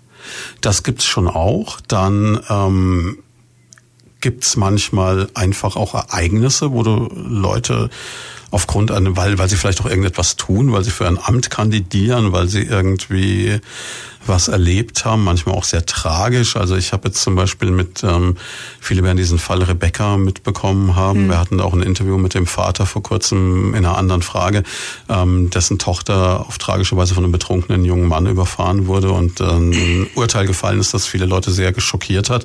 Ähm, mit dem habe ich telefoniert bezüglich des kurzen Interviews in der Frühsendung und habe mit ihm eigentlich ausgemacht, dass ich mich mit ihm mail, mal bei ihm melde und ja, ich finde jetzt vor Weihnachten ist das jetzt nicht unbedingt ein Thema, das man machen muss, aber mhm. insgesamt dann nochmal mit ihm auch gerne Sendung machen möchte, weil ich den auch sehr spannend fand und der auch ähm, mit einem sehr sinnvollen Hintergedanken an die Öffentlichkeit geht mit einer Stiftung und ähm, das ist dann interessant. Dann, daher dann passieren eben, wie du sagst, Stiftungen. Dann zum Beispiel Winfried Windel, der eine, eine Stiftung für Pflegekräfte gegründet mhm. hat. So jemanden holst du dir. Mhm. Dann holst du dir Leute, die in einer, in einer Funktion sind, die irgendwie was machen, was Schräges. Also ich habe zum Beispiel hier, ich weiß, ich habe den letzten Kutschenbauer, den es noch gibt hier in der Region da gehabt, der als Hobby Corvettes sammelt. Also grandioser Typ. Ähm, ich habe äh, mit Franziska Bischof jemanden da gehabt, der der Schnaps brennt. Ich ähm, denke schon seit längerem darüber nach, mit einem sehr guten Bekannten von mir, der Bestatter ist, eine Sendung zu machen über den Tod. Das, das steht noch auf der Agenda. Da sind wir schon die ganze Zeit. Ne, Ralf, wenn du das hörst, du weißt, das ist noch fertig. ähm, also es gibt, gibt ganz, ganz viele Sachen und ähm, ja, also es gibt natürlich dann diese, diese Anregung von außen. Es gibt Leute, die sagen, Mensch, das müsstest du doch mal. Es gibt ähm, komischerweise nie Leute, oder ich habe es noch nicht erlebt, dass jemand angerufen hat und gesagt, ich möchte mal in die Sendung. Mhm. Was ich komisch finde, vielleicht gibt es eine Scheu bei den Leuten, vielleicht haben sie nicht die, die Idee, dass das geht. Also das wäre auch mal mein Aufruf. Ne? Ich meine, ich kann ja immer nur das überblicken, was ich selber mitbekomme. Wenn Sie jemanden kennen, wenn Sie der Meinung sind, ne? oder wenn Sie sagen, ich selber bin so wahnsinnig interessant und ich persönlich glaube, jeder Mensch ist interessant genug für zwei Stunden Interview, egal wer. Ähm, anrufen, Bescheid sagen, melden, auf Facebook schreiben, mir egal. Ne? Mache ich sofort. Das heißt aber dann auch, dass du eigentlich keine Sorge hast, dass dir irgendwann mal die Interviewgäste ausgehen, oder? Nein, es gibt natürlich so... Ähm, Termine, wo es schwierig wird. Also ich habe jetzt zum Beispiel mit Schrecken gesehen, dass einen Sonntag wird jetzt der 22. Dezember sein. Da bin ich echt noch im Überlegen, Mist. ob ich da jemanden finde. Ja, da, das, das kann sportlich werden. Da muss man gucken, da kann man dann vielleicht auch mal aufzeichnen. Ja. Muss man mal schauen, ähm, wobei ich es eigentlich immer lieber live mache. Und wenn ich es aufzeichne, dann zeichne ich so oft, dass ich bloß Anfang und Ende abschneide und den Rest halt ungeschnitten lasse, weil ich halt dieses, dieses Live-Gefühl haben will. Ähm, aber das, ähm, das ist eher das Problem. Das halt, wenn jetzt, was weiß ich, äh, gerade jetzt Neujahr ist oder, oder sowas, oder auch im August Hochferienzeit, dass es da schwieriger ist, jemanden zu finden. Ansonsten versuche ich es eigentlich nie ausfallen zu lassen. Ideen habe ich noch für zehn Jahre, ist kein Problem. Ähm, klar, wenn du selber mal Urlaub hast, ist halt nicht. Ist schon mal ausgefallen in den ganzen Jahren? Nee, ausgefallen dahingehend, dass du halt einfach äh, selber im Urlaub warst. Selber, okay, dass du selber nicht da warst, ja. Aber Weil manchmal hast du es ja dann schon recht äh, kurzfristig auch, ne, mit den Terminen. Wenn man dann mal sagt, ah oh Mensch, ich würde dir ein Interview geben, dann hast du auch oft die Chance zu sagen, ah ja, komm, Ja, ich, ich habe teilweise Sachen, also ich, ich weiß jetzt schon, wen ich irgendwann im, im Januar mal haben werde. Ich eben jetzt auch von dir da Leute. Mhm. Ähm, ich weiß aber dann auf der anderen Seite jetzt, äh, ich weiß jetzt schon, wer nächsten Sonntag kommt. Wer denn? Kannst du spoilern? Ja, nächsten Sonntag kommen die Leute, die den Schweinfurt-Song gemacht haben. Es gibt einen Schweinfurt-Song, der ja, im Stadtfest ja, ja. vorgeführt wurde. Ja. Und da kommen ein paar Leute und das hat den großen Vorteil, da sind ganz, ganz viele Leute aus der Region dabei, also ganz, ganz viele bekannte Gesichter und unter anderem auch Leute, die ich persönlich schon sehr gut und auch sehr lange kenne. Das heißt, da freue ich mich auch schon drauf, das wird schön nettes Heimspiel, tolle Musik, toller Song. Äh, den präsentieren wir Ihnen am 15. Das dürfen Sie nicht verpassen. Ah, sehr gut. Wir haben äh, eben mal so kurz einen Schwenker gemacht zu anderen Formaten, die auch äh, eine gewisse Länge haben im Interview. Dann äh, habe ich immer gesagt, das ist die blaue Couch. Sind es eigentlich Sachen, du hast gesagt, du hörst sowas auch, wo man sich auch als Journalist nochmal Dinge abschaut, auch in der in der Technik, wo man sagt, ah okay, das hat er jetzt mal gut gemacht oder ähm, oder hört man sich das einfach nur an und zu sagen, ah ja, es war ein interessantes Interview. Entschuldigung, ich muss gerade lachen, weil ich jetzt gerade eine WhatsApp bekommen habe von jemandem, der schreibt, ich möchte gerne mal in die Sendung. Sehr gut. Siehst du, hat direkt funktioniert. Ja, cool. Ja, cool. Das, das, das, gucke ich mir an. Ich, ich mache jetzt mal diese WhatsApp auf. Okay, wer ist denn das? Ah ja, okay, alles klar. Ich, weiß, ich weiß sogar, wer das ist. Das sind, das sind Leute aus Ramstal, die so ähm, ein Haus gegründet haben. Äh, da geht's äh, das Haus der Lebenskunst. Finde ja, ich spannend. Kenne ich. Macht mein ja. Mann Yoga.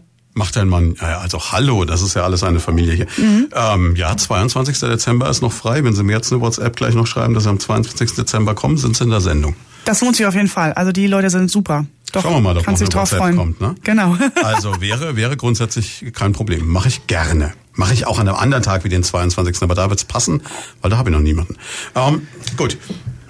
Zurück zu deiner Frage, die ich vergaß. Blaue Couch, wenn du sowas anhörst mhm. äh, oder auch andere Interviewformate äh, und jetzt lassen wir mal das äh, Interesse am Thema vielleicht zur Seite. Mhm. Hört man sich das auch an, um nochmal zu sagen, ah, das war jetzt vom Kollegen eine gute Moderation, das war eine gute Herleitung, also dass man auch quasi seine eigene Moderation nochmal weiterentwickelt? Also hast du so eine Selbstreflexion auch, dass du sagst, Mensch, Blackie? Ja, das ist total tragisch, weil du nämlich äh, dadurch eigentlich fast äh, viele Dinge nicht mehr so genießen kannst. Das ist, glaube ich, wie wenn ein Regisseur einen Film guckt. Mhm. Ähm, ich höre Radio sicherlich anders als, also so wie es jeder Radiomoderator hört, anders als andere Leute, weil ich natürlich auf, auf andere Dinge achte und ähm, ich dadurch nicht unbedingt so, ähm, es so unvoreingenommen einfach nur genießen kann vielleicht auch, weil du immer guckst, wie machen es die Kollegen. Das ist auch, das ist auch einfach Teil des Jobs. Also auch jetzt äh, vielleicht viel stärker doch für die normale Radiosendung, dass du dir halt auch andere Sendungen anhörst und daraus versuchst dir rauszuziehen, wie das. Also wir machen zum Beispiel auch, ich ähm, verrate das jetzt einfach mal,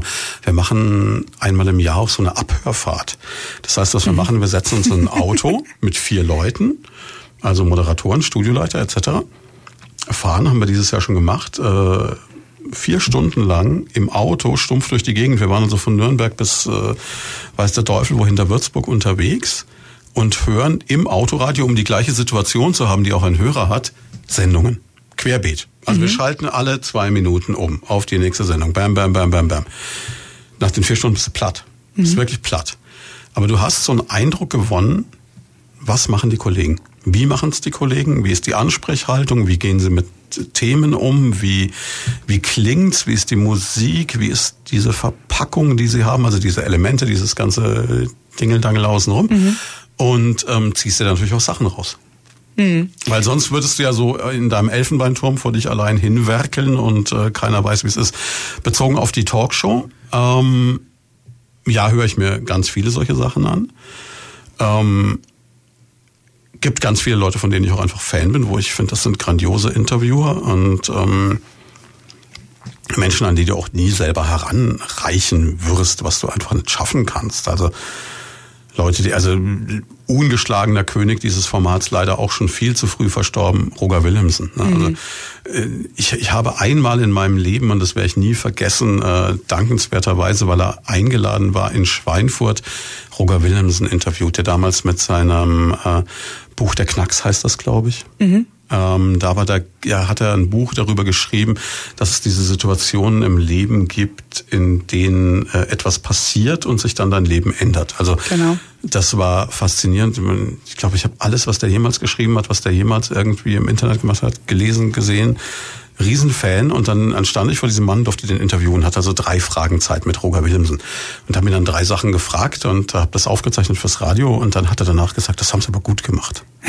Und das war für mich, also ich glaub, Und du hast dir nie wieder die Hand gewaschen, oder? Danach? Es, es, es gab, äh, glaube ich, äh, definitiv kein größeres Lob äh, ever für mich, äh, als von Roger Willemsen zu hören, dass ich ein gutes Interview abgeliefert habe. Was eine reine Höflichkeitsgeste dieses Mannes wahrscheinlich war, wofür ich ihn aber vergöttere bis heute. Und ähm, ja, also den finde ich großartig, wenn, wenn du irgendwann mal nur also so ein bisschen an das rankommen könntest, was der interviewtechnisch konnte, dann wäre das toll.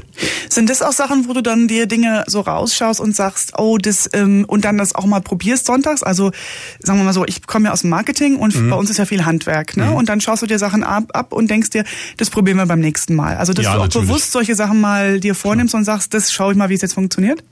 Das mache ich ja.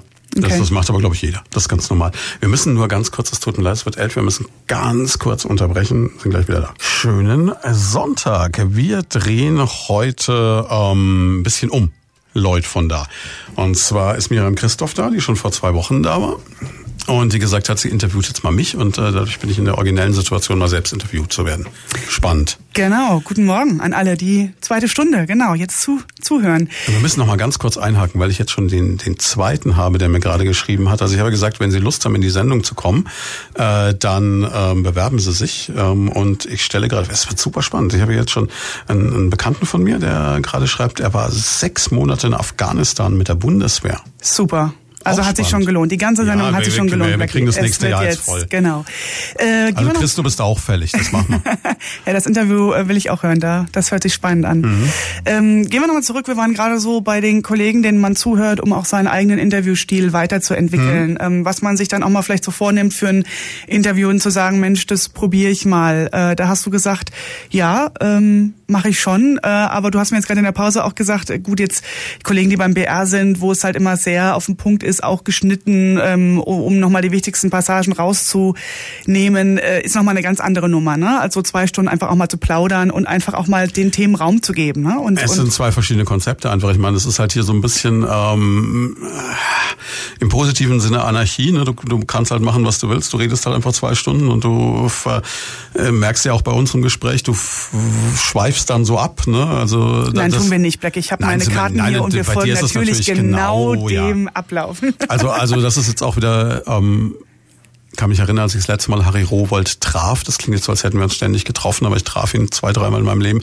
Äh, da war das im Luisengarten in Würzburg. Da gab es damals noch in Würzburg vom, vom Kim Gierschner organisiert diese äh, Literaturveranstaltungen. Da, der hatte grandiose Sache, was jetzt Würzburg mit Würzburg Lit ein bisschen nachmacht. Der hatte also Leute da wie Axel Hacke und eben dann auch wie ähm, Harry Rowold. Und Harry Rowolds Programme waren ja auch so, der kam offiziell für eine Lesung. Und äh, das, was wir mit den Schweinfurt-Krimis auch machen, hat aber nie gelesen.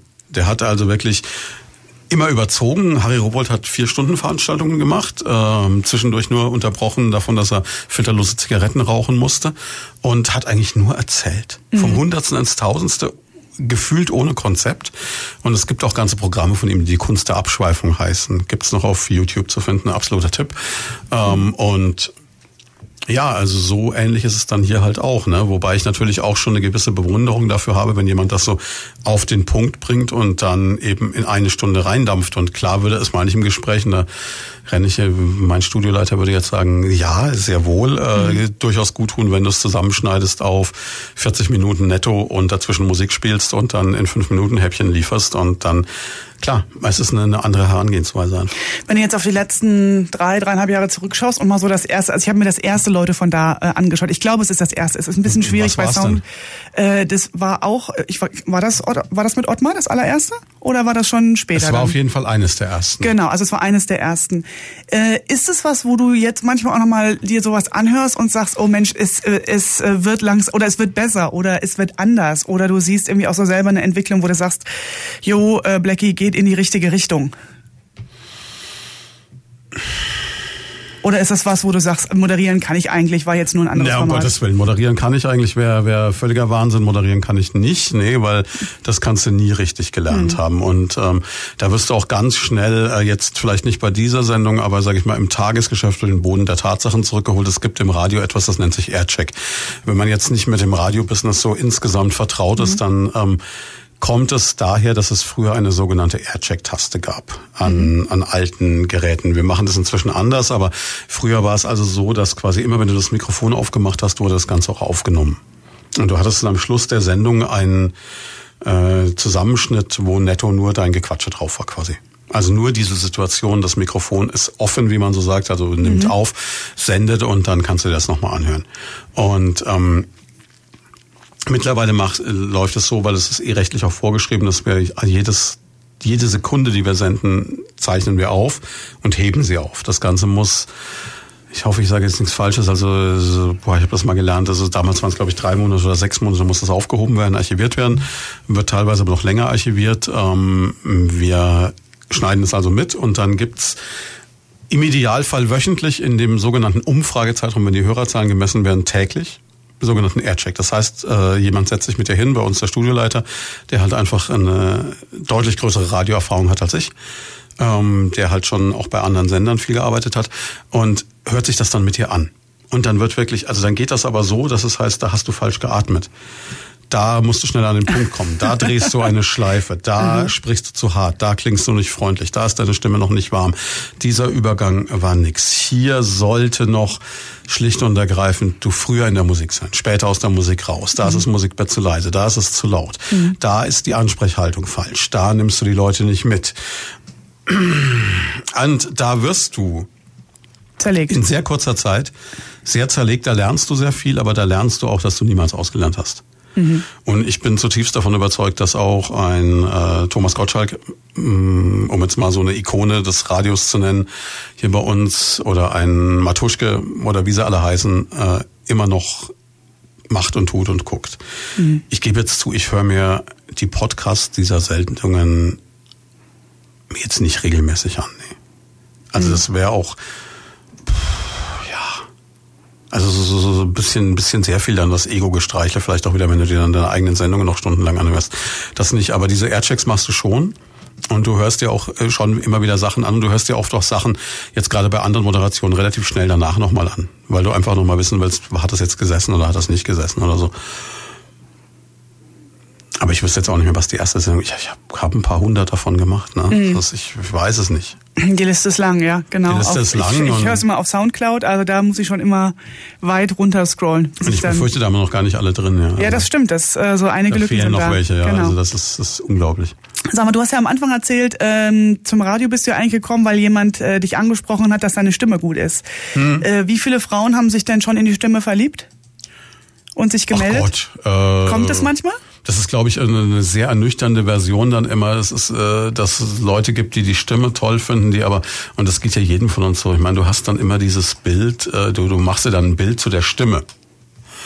Und ähm, da ist halt das große Problem, dass äh, du vielleicht nicht ganz das einlöst, was die Stimme verspricht. Ne?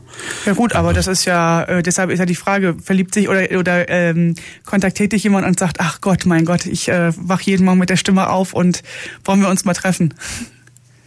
Schon passiert, oder? Mm, ja, ist schon passiert, stimmt. Äh, passiert schon, aber ist äh, dann doch eher selten. Ja. Äh, Nochmal eine Frage, du hast ja jetzt schon ein paar Und Mal... wenn, ist es ja. halt auch eine schwierige Sache, weil wie gehst du damit um? Weil ich meine, es ist... Ähm, es passiert schon, es passiert auch, dass dann die Kollegen angeschrieben werden nach dem Motto, ist denn euer Moderator XY, das ist ja nicht nur bei mir, äh, noch Solo oder so. Ne? Mhm. Ne? Und ähm, ich finde es ja immer, ich finde ja immer grundsätzlich ein Riesenkompliment und ich finde dass Leute wahnsinnig mutig sind, die sich das trauen, die also so so reagieren und deswegen ähm, bin ich dann auch der Meinung, dass man halt da, damit unheimlich sorgsam umgehen muss. Dass mhm. du jemanden dann nicht irgendwie vom Kopf stößt. Auf der anderen Seite, ähm, ja, ist jetzt kein Bedarf da, sag ich mal. also es müssen jetzt nicht alle eine WhatsApp schreiben, das war schon mal gut. Nein. Im Gegensatz zu den Interviewgästen, genau. Ja. Von denen sich jetzt aber, das ist schön, also ich kriege krieg jetzt ständig Nachrichten, das ist lustig, es zuckt die ganze Zeit auf dem Handy, das ist sehr witzig. Sehr gut. Ähm, du hast ja jetzt schon mehr. Hat auch gerade schon einer erkannt hier, das ist auch gemein, ne?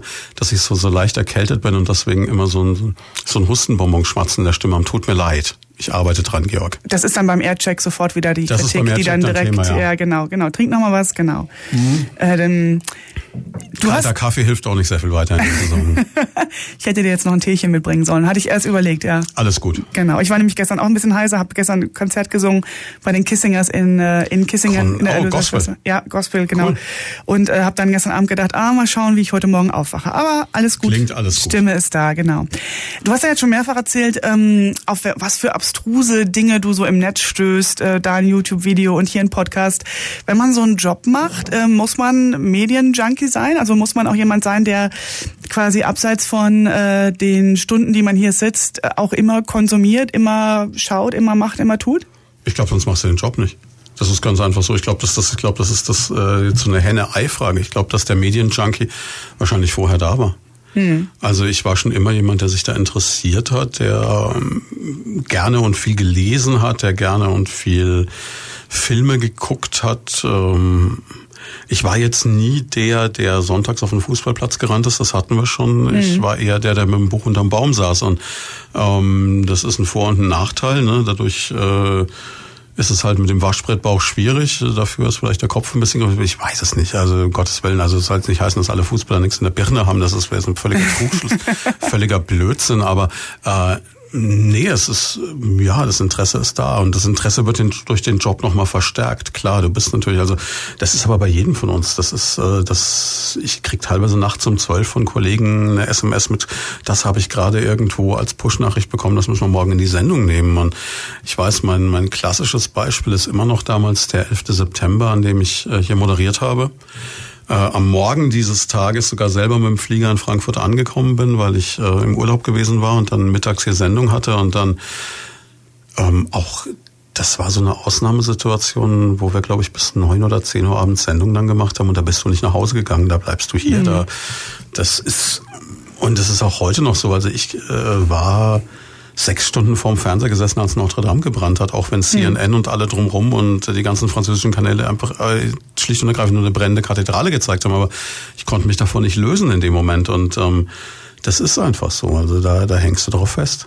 Hast du trotzdem manchmal so, du hast ja eben mir in der Pause erzählt, Samstags ist dann doch mal der Tag, wo zumindest Blackie nicht im, im Radio ähm, ist, vielleicht bei Veranstaltungen, dass du aber manchmal das Gefühl hast, äh, so jetzt muss ich einfach mal ausschalten. Also so auch das, was im Kopf ja ständig rödelt, ständig, du hast ja gesagt, wenn du Radio hörst, dann hörst du, wie die Kollegen moderieren und was kann man sich abgucken oder was ist da auch schiefgelaufen, dass man irgendwann auch mal so decompress sozusagen, also Festplatte entladen und mal nicht konsumieren? Also ich war mal kurz in einem Hotel in, in Österreich, die äh, Digital Detox Da anbieten. war kein WLAN, ja. Da war kein WLAN, richtig. Okay, wie viel hast du dann getrunken? Also wie viel Alkohol war dann im Spiel, um die das zu verkraften? Die hatten einen sehr, sehr guten Gin Tonic, der äh, mit, äh, mit Quitte aromatisiert ist, mit einem sehr guten Tonic Water. Also das war schon toll. Nein, überhaupt nicht. Ähm, ich mache das schon, also ich mache das schon. Also ich, ich, wenn ich jetzt zum Beispiel im Ausland bin, dann gelingt es mir schon, einfach das mal völlig ad acta zu legen. Dann habe ich die Bücher dabei, die mich interessieren, gucke mir da vor Ort das an, was mich interessiert und interessiere mich ehrlich gesagt nicht für die deutsche Politik in dem Moment. Mhm. Überhaupt nicht. Ähm, das geht schon, aber das äh, geht nicht auf Dauer. Es geht mal eine Zeit lang. Grundsätzlich ist es jetzt so, dass ich es ja nicht als Pflicht empfinde. Ich das hast du in der Pause gesagt, genau. Ja, es, Erzähl macht, mal, es, genau. macht mir ja Spaß. Also es ist so, jetzt war alles, was in, in diese Richtung geht, ich meine, es macht mir jetzt nur am Rande Spaß, früh um halb vier aufzustehen. Das macht mir auch nicht immer bei jedem Thema den Wahnsinnsspaß, ähm, das jetzt gerade zu moderieren. Das wäre jetzt glatt gelogen. Ich meine, das gibt's mhm. aber nie in keinem Job. Es gibt immer irgendwas, wo du sagst, ne, das finde ich jetzt nur so halb spannend oder so. Ne? Mhm. Ich, aber ich glaube, ich habe das ein bisschen besser im Griff mit der Stimme. Jetzt mal schauen. Ne? Oder Georg, kannst du mal schreiben, ob ich jetzt weniger schmatze. Ähm, nichtsdestotrotz ähm, ist es schon so, dass mir halt dieses, dieses grundsätzliche, also dieses, dieses Interesse ist was, was mir, glaube ich, ja, sowieso liegt, was mich einfach interessiert. Das ist jetzt für mich nicht anstrengend, eine Zeitung zu lesen, weil ich das sowieso mache. Und ich genieße es dann eher, dass ich am Samstag dann Zeit habe, gemütlich zu frühstücken und die Zeitung ausführlich zu lesen. Das ist jetzt nichts Dramatisches. Insofern ist das nicht schlimm. Und ich äh, bin ja hier nicht fest angestellt, ich bin selbstständig. Das heißt, ich mache das hier auf einer, auf einer Zeitvereinbarung quasi, mache dann noch andere Sachen nebenbei und ähm, trenne sowieso nicht so genau zwischen Privatleben und Beruf. Das ist, glaube ich, auch so das, ne, wo Menschen, die so mit Leidenschaft das betreiben, wenn man da mal fragt, so jetzt äh, irgendwann Kennst jetzt in den ja von deinem Job selber, oder? Genau, ja, ja, genau, ist bei mir ganz genauso. Ähm, was meinst du, wollen wir mal Radio so ein bisschen hinter uns lassen und mal so in die private Welt des Blackie Schwarz abdriften? Du stellst die Fragen, ich bin da, ich habe da ja keine Aktien drin, ich darf da ja nichts zu sagen. Ja, es gibt ja äh, große Dinge, die letzte Woche ihren Schatten vorausgeworfen haben. Der neunte Schweinfurt-Krimi ist rausgekommen mhm. und wir können natürlich keine Leute von da machen mit dir, ohne darüber zu reden. Ähm, Franziska Bickel hatte mir da gesagt, Mensch, kennst du die Schweinfurt-Krimis? Ich so, hä, welche Schweinfurt-Krimis? Und äh, jetzt kam ja der neunte, dann bin ich dann doch mal in die Buchhandlung gerannt und habe den äh, mir gekauft und ihn dann echt durchgesuchtet. Also okay. ich war da wirklich... Du hast die ähm, Lesung geschwänzt am Donnerstag? Ja, da hatte ich einen Termin ähm, mmh, beruflich, aber... Das ist die gleiche Ausrede, die der Oberbürgermeister auch hatte? Nein, ich hatte wirklich einen, aber nee, er aber... Hatte auch, er hatte auch wirklich Ja, ja, wir sind ja auch super wichtig, haben ständig Termine, das weißt du ja, so genau. ist das ja. Ähm, aber ähm, habe den mit Interesse gelesen. Es war ja quasi jetzt der neunte. Ich habe also jetzt nicht die ersten äh, gelesen, aber vielleicht. Das kann man über Weihnachten nachholen. Genau, ich habe auch schon eins und zwei daheim liegen. Genau. Ähm, Du hast ja auch ähm, Lothar Reiche letzte Woche bei Leute von da gehabt. Hm? Einige Leute haben es ja wahrscheinlich gehört. Trotzdem vielleicht nochmal so in einer ganz äh, kurzen Form. Wie kommt man denn dazu, als Schweinfurter Radiomoderator plötzlich die Hauptfigur zu sein in einem Schweinfurt-Krimi? Kurz zusammengefasst ist es so, dass Lothar ähm, einer meiner ältesten Freunde ist. sicherlich auch einer meiner besten Freunde und Lothar jemand ist, ähm, der von mir sehr, sehr viele Dinge weiß, genauso wie ich von ihm sehr viele Dinge weiß, wie das halt in so einer langjährigen Freundschaft so ist. Und ähm, es hat sich dann so ergeben, dass es in Schweinfurt mit der Firma Hugendubel einen äh, neuen Player im Buchmarkt gab, der ähm, einfach gesagt hat, wir haben damals mit denen einen wöchentlichen Buchtipp gemacht, Mensch, wir hätten gerne einen Schweinfurt-Krimi, den wir gerne in Stößen in unserem Eingangsbereich platzieren würden, weil das gibt es in anderen Städten auch und super. Und ähm, ich habe mich damals mit der Frau Falkenhausen unterhalten und ähm, weil wir über ein ganz anderes Buch sprachen für die für die Sendung. Und dann hatte ich gesagt, ja gut, ich kenne da jemanden, der die schreibt, der könnte sowas schreiben. Und sie sagte, oh, ich kenne da jemanden, der ist Verleger, der könnte sowas verlegen, nämlich Peter Hellmund, der leider inzwischen verstorben ist und der den Peter Hellmund Verlag hatte, der auch die Schoppenfetzer, was manchen Begriff sein könnte, in Würzburg gemacht hat. Und ja, dann habe ich das dem Lothar vorgeschlagen, als wir abends im Kino waren im Cineworld und er fand das nur so halblustig und hat gemeint, na ja, gut, okay, aber dann äh, nicht äh, pensionierter ähm, Polizist mit Dackel, sondern irgendwas Originelleres. Wie wär's denn mit einer real existenten Hauptfigur? Wie wär's denn mit jemandem, der mittags Zeit hat und kriminell, wie wär's denn mit dir? Und ich so, ach nö. Und er so, ach doch. Und dann haben wir hin und her diskutiert und dann haben wir gesagt, okay, wir machen das. Und dann hat er einen Band geschrieben und dann dachten wir, wir schreiben halt einen so, oder er schreibt, wir schreiben völliger Blödsinn, er schreibt einen so ein Ding, er schreibt ja komplett allein. Ich bin nur die Hauptfigur und ähm, ja, dann mit einem Male war es passiert. Und dann hast du irgendwann, äh, hast du vorher die, die Texte dann mal gehabt, weil es ist ja dann schon komisch, plötzlich bist du irgendwie äh, du eine Hauptfigur, die ja auch gerade in den ersten Bänden, hat er ja letzte Woche auch erzählt, schon viel auch noch vom wirklich ein Blackie Schwarz hat, ne? Weil da steckt erstaunlich viel drin und da kommen auch immer wieder so Seitenhiebe, die ich immer sehr lustig finde. Im neuen Band lässt er mich ja dann doch altern und mit der Erkenntnis meines Alters umgehen, was mhm. ja auch sicherlich, äh, wenn du so auf die 50 zugehst, langsam mal real wird. Ähm, ja, es, es gab immer diese Abmachung, dass ich alles vorher lesen darf. Ne, diesen Spruch, den zitiert er immer sehr gerne, ähm, dass ich zwei Bedingungen hatte. Ich will alles vorher lesen und äh, meine Mutter liest die Krimis unter Umständen auch. Das heißt, er soll sich ein bisschen mit der Erotik zurückhalten. Das hat er dann über viele Bände auch konsequent getan. Und ähm, ja, ich krieg grundsätzlich alles vorher geschickt, ob ich es dann immer alles wirklich auch vorher lese. Also beim letzten Band war es zum Beispiel so, dass er ewig dran geschrieben hat und dann hat er mir in einer Hauruckt-Aktion dann eine Woche vor dem Druck auf einmal dann äh, zehn Kapitel geschickt und mhm. die habe ich dann einfach nicht mehr durchgelesen. Also habe ich nicht mehr geschafft.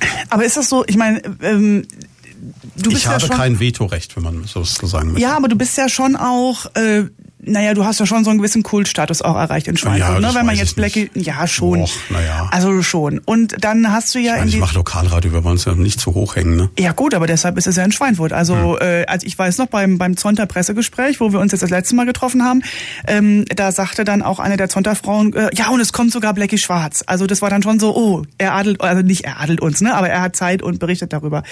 Ähm, aber zurück zu den Büchern. Denkst du manchmal, ah Mensch, das ist mir vielleicht doch ein bisschen zu viel Privates preisgegeben oder? Naja, manches würde ich mir wünschen, Privates, dass ich, äh, dass ich das hätte, was ich in dem Buch habe, was ich nicht in Wirklichkeit habe, ein musikalisches Talent beispielsweise. Ich mhm. kann weder singen noch Gitarre spielen. Und ich habe, und das ist ein großes Versäumnis, und das bin ich auch immer noch dran, das äh, endlich mal ins umzusetzen, ich habe kein Penthouse in Zürich. Und äh, das wäre mir echt ein Anliegen. Nein, also es ist natürlich schon so, im Grunde genommen, ähm, du gibst da oder es kommt da manches von dir raus, vielleicht was aber auch wieder nur Leute mitbekommen, die dich auch wirklich kennen. Mhm die das dann, klar, das stimmen jetzt die Autos, die ich fahre, beispielsweise komischerweise, weiß nicht, warum sich Lothar darauf so eingeschossen hatte, aber anders stimmt dann auch wieder nicht. Also es ist. Also Autos stimmen, oder? Autos stimmen, ja. Ich hab Und du hast tatsächlich jetzt auch ein neues Auto gekauft? Nee, ich, ich fahre, nee, ich fahre, Lothar ist da hinten dran.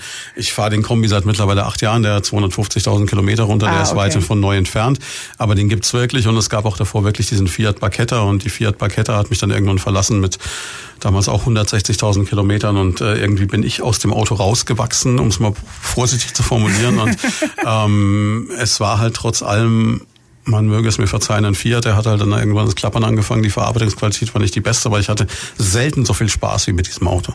Also du hast ja keinen Kombi gekauft, weil du mit einer Frau im Urlaub fahren wolltest, die vier Koffer dabei hat. Ich habe mir einen Kombi in erster Linie deshalb gekauft, weil ich nebenbei als DJ arbeite. Stimmt. Ach, du hast ähm, geschrieben, genau. Du hast immer automatisch ein tiefer gelegtes Auto, ne? Wenn genau, du alles ja. Eingeladen und ich, hast. ich hatte dann, solange ich die Barketta hatte, das große Problem, ich musste mir immer, wenn ich einen DJ-Job hatte, ein Auto leihen, weil in die Barketta geht also eine Kiste Bier nur hochkant mhm. und ansonsten geht da gar nichts rein. Also sprich ganz bestimmt keine Lautsprecher, kein Mischpult und keine CD-Koffer. Und ich sag mal so, als DJ auf dem Level, auf dem ich es betreibe, nämlich so als Veranstaltungsmensch, der viel Hochzeiten macht und Firmenvereine und solche Sachen, ähm, bist du halt auch der, der jetzt nicht wie David Getter schon alles dastehen hat und du kommst mit dem USB-Stick, sondern du musst halt dein Zeug noch selber hintragen und bei kleineren Veranstaltungen noch selber aufstellen. Wenn es größer wird, klar, dann hast du Leute, die das machen, dann kommen die mit dem, äh, mit dem Tieflader, das ist okay, aber äh, in der Regel bist du halt schon derjenige, der mit seinen zwei Lautsprechern und seinem Mischpult da selber anlatscht, wie so der, der Alleinunterhalter und ähm, da brauchst du ein Kombi. Und mhm. äh, davor war es so, dass es in meiner Familie noch ein äh, ein Drittfahrzeug, ein Viertfahrzeug quasi, das, und das klingt jetzt so groß äh, bürgerlich. Ne? Es gab halt einen VW-Bus, der noch rumstand. So ein Campingbus, den konnte ich mir immer mal leihen oder ich habe halt dann irgendwie ein Kombi geliehen. Aber, oder halt das Auto von einer Freundin mal genommen oder so, aber im, im Grund genommen habe ich damit alle Leute immer genervt, weil ich halt immer am Wochenende ankam mit, er kann ich mal und hin und her und dann halt äh, sperriges Zeug reingeladen habe. Und da war der eigene Kombi wirklich dann eine Erleichterung. Dann bist du erwachsen geworden, hast dir mal das eigene Auto gekauft für die Ansprüche und dann. Ach nee, das jetzt ist, ist es gelöst. Das, das ist jetzt auch wieder ein Trug. Das ist, glaube ich, mein zwanzigstes Auto oder so. Ah ja, okay. Also ich habe ich hab sehr lange alte Autos gefahren und hatte so eine Phase, wo ich äh, auch einen Freundeskreis hatte, der, der sehr, sehr viel an alten Autos geschraubt hat. Und da haben wir halt immer wieder Autos gekauft, eine Weile gefahren, ja. hergerichtet, wieder verkauft, kaputt gefahren. Äh, ich habe oft Autos für dreistellige Beträge gekauft und also ich hatte so eine ganze Anzahl von Mercedes-8ern, wenn das jemand mal draußen noch was sagt. Einen, den ich unbedingt hätte aufheben sollen, vorne mit durchgängiger Sitzbank und Lenkradschaltung, toll. Oh wow. Ähm, mein erstes Auto war ein himmelblauer Käfer, den habe ich geliebt und so. Also ich habe so eine Autoaffinität, ja, und habe dann da lang dran rumgebastelt und so. Und irgendwann bist du aber halt aus dem Alter insofern raus, dass du halt auch einen Job hast, wo du früh um halb vier aufstehst und äh, ich sag mal, das Auto Fiat, sollte anspringen, ne? Ja, und eine Fiat Barchetta, äh, da frieren im Winter die Scheiben von innen und von außen zu. Da musst du innen und außen kratzen. Und es wird auch nicht warm bis Schweinfurt das Auto. Mm, und ja. das ist halt dann wirklich Ich habe den ja wirklich als Daily Driver das ganze Jahr gefahren, das willst du nicht haben. Ähm, der Kombi ist natürlich jetzt schon so, da geht die Heckscheibenheizung, da geht, äh, da geht die Sitzheizung, der springt an, äh, deine MP3s laufen, das ist schon schön. Ja. Auf der anderen Seite habe ich ihn letzte Woche, kurz nachdem wir telefoniert haben, angefahren. Also insofern kommt er morgen in die Werkstatt. Ah, super. Okay. Mhm. Ähm, noch eine Frage zum Buch. Äh, Lothar lässt dich da ja Whisky trinken mit der Romanfigur des Lothar. Ist mhm. das eine Leidenschaft, die auch im wahren Leben da ist? Meinst du jetzt mit dem Lothar Whisky? trinken oder ja. Alkohol im Allgemeinen im Besonderen? Oder Whisky im Besonderen? Ähm, Whisky im Besonderen nicht unbedingt, Alkohol äh, in, in Maßen. Ähm, ja, es gibt schon diese Abende, bei denen, oder es, die gibt es sogar relativ häufig, sage ich mal, mit schöner Regelmäßigkeit, wo ich mit Lothar zusammen versumpfe. Wir äh, teilen beide äh, durchaus die Begeisterung für Essen, gutes Essen, äh, für, für Bücher, für Filme, für äh, philosophische Gespräche und für ähm, geistige Getränke. Das heißt jetzt aber nicht, dass wir oder dass ich, also ich, ich mag den Zustand des Betrunkenseins nicht, mhm. um das mal gesagt zu haben. Ich mag das überhaupt nicht. Ich habe das in meinem Leben ein, zweimal erlebt, sicherlich, wie jeder. Ähm, ich mag dieses Gefühl von Kontrollverlust überhaupt nicht. Mhm. Ich wohne äh, auf dem Land. Das heißt, ich fahre sowieso grundsätzlich immer dann mit dem Auto in der mhm. Regel. Das heißt, ich werde nie so viel trinken oder ich trinke eigentlich sowieso keinen Alkohol, wenn ich Auto fahre. Das ist so ein Punkt.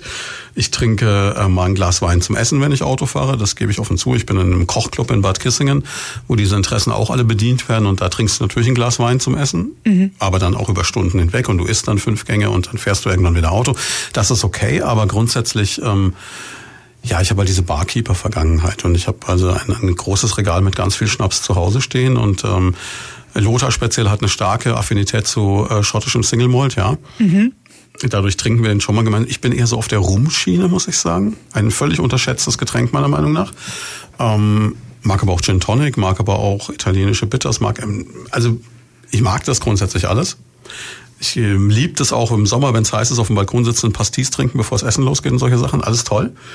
Äh, trinke auch gern Wein, trinke auch gern Bier, aber halt alles in Maßen. Also nie so, dass ich jetzt irgendwie, also nicht nicht jeden Tag um Gottes willen und auch nicht so, dass ich das Gefühl hätte, ich bin jetzt wirklich betrunken. Genau, das mag ja. ich nicht. ja. Schau mal auf die Uhr. Musst du irgendwas erzählen um halb oder ein Äh, bisschen Sehr schön, dass du mich darauf hinweist. In der Tat. Der Sonntagmorgen, ach, der Sonntagmittag eigentlich schon bei Primaton. Leute, von da heißt diese Sendung heute mit äh, vertauschten Rollen. Ein Experiment, äh, an das ich eigentlich nie gedacht habe, über hunderte von Sendungen hinweg, das aber Miriam Christoph, unser Studiogast von vor zwei Wochen, dann äh, aus der Taufe gehoben hat und gesagt hat, wir interviewen mal umgekehrt. Ganz genau. Wir drehen mal die Plätze um. Genau. Machen wir seit mittlerweile anderthalb Stunden. Ja. Und seitdem lernen wir über Blackie Schwarz und haben uns viel über Radio unterhalten. Das Mhm. war spannend, wie du an Themen kommst, wie man neugierig bleibt, warum man Medienjunkie sein muss, wenn man im Radio arbeitet. Äh, jetzt haben wir so einen kleinen Schwenk gemacht und Mhm. sind mal so ein bisschen mehr ins Private. Schweinfurt-Krimi haben wir abgearbeitet. Mhm. Äh, wir müssen aber natürlich noch sagen, dass der neueste gerade rausgekommen ist, ne, der neunte. Lothar freut sich über Werbung. Lothar freut sich über Werbung und außerdem ist es ein gutes Geschenk äh, unter dem Weihnachtsbaum. Ähm, das hat uns zum Thema Whisky gebracht. Das bringt uns jetzt zu einer anderen Leidenschaft von dir. Und zwar äh, habe ich auf Facebook gesehen, du bist in einem Männerkochclub. Das klingt jetzt unglaublich so, als würden wir keine Frauen zulassen. Äh, ist auch wirklich so. Ähm, ja, ich bin in einen Männerkochclub durch Zufall geraten. Sagen wir es so. Ich bin in einen Männerkochclub geraten, dahingehend, dass ich äh, bei einer Freundin auf einer Geburtstagsfeier war. Und äh, da in der Küche stand dann der Günther.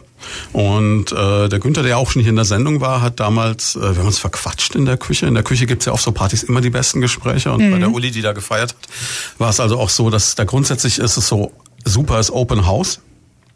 Und ähm, alle sitzen rum, jeder bedient sich mehr oder weniger selbst. Und ähm, dann stand ich halt neben Günther und kam mit Günther ins Gespräch und Günther erzählte dann, dass er aus Ulm stammt und da ein, in einem Kochclub war, im Club kochender Männer und dass das also so eine Vereinigung ist, die es deutschlandweit gibt und dass das dann ähm, ursprünglich mal so auch so, glaube ich, auch eine französische Idee war oder so.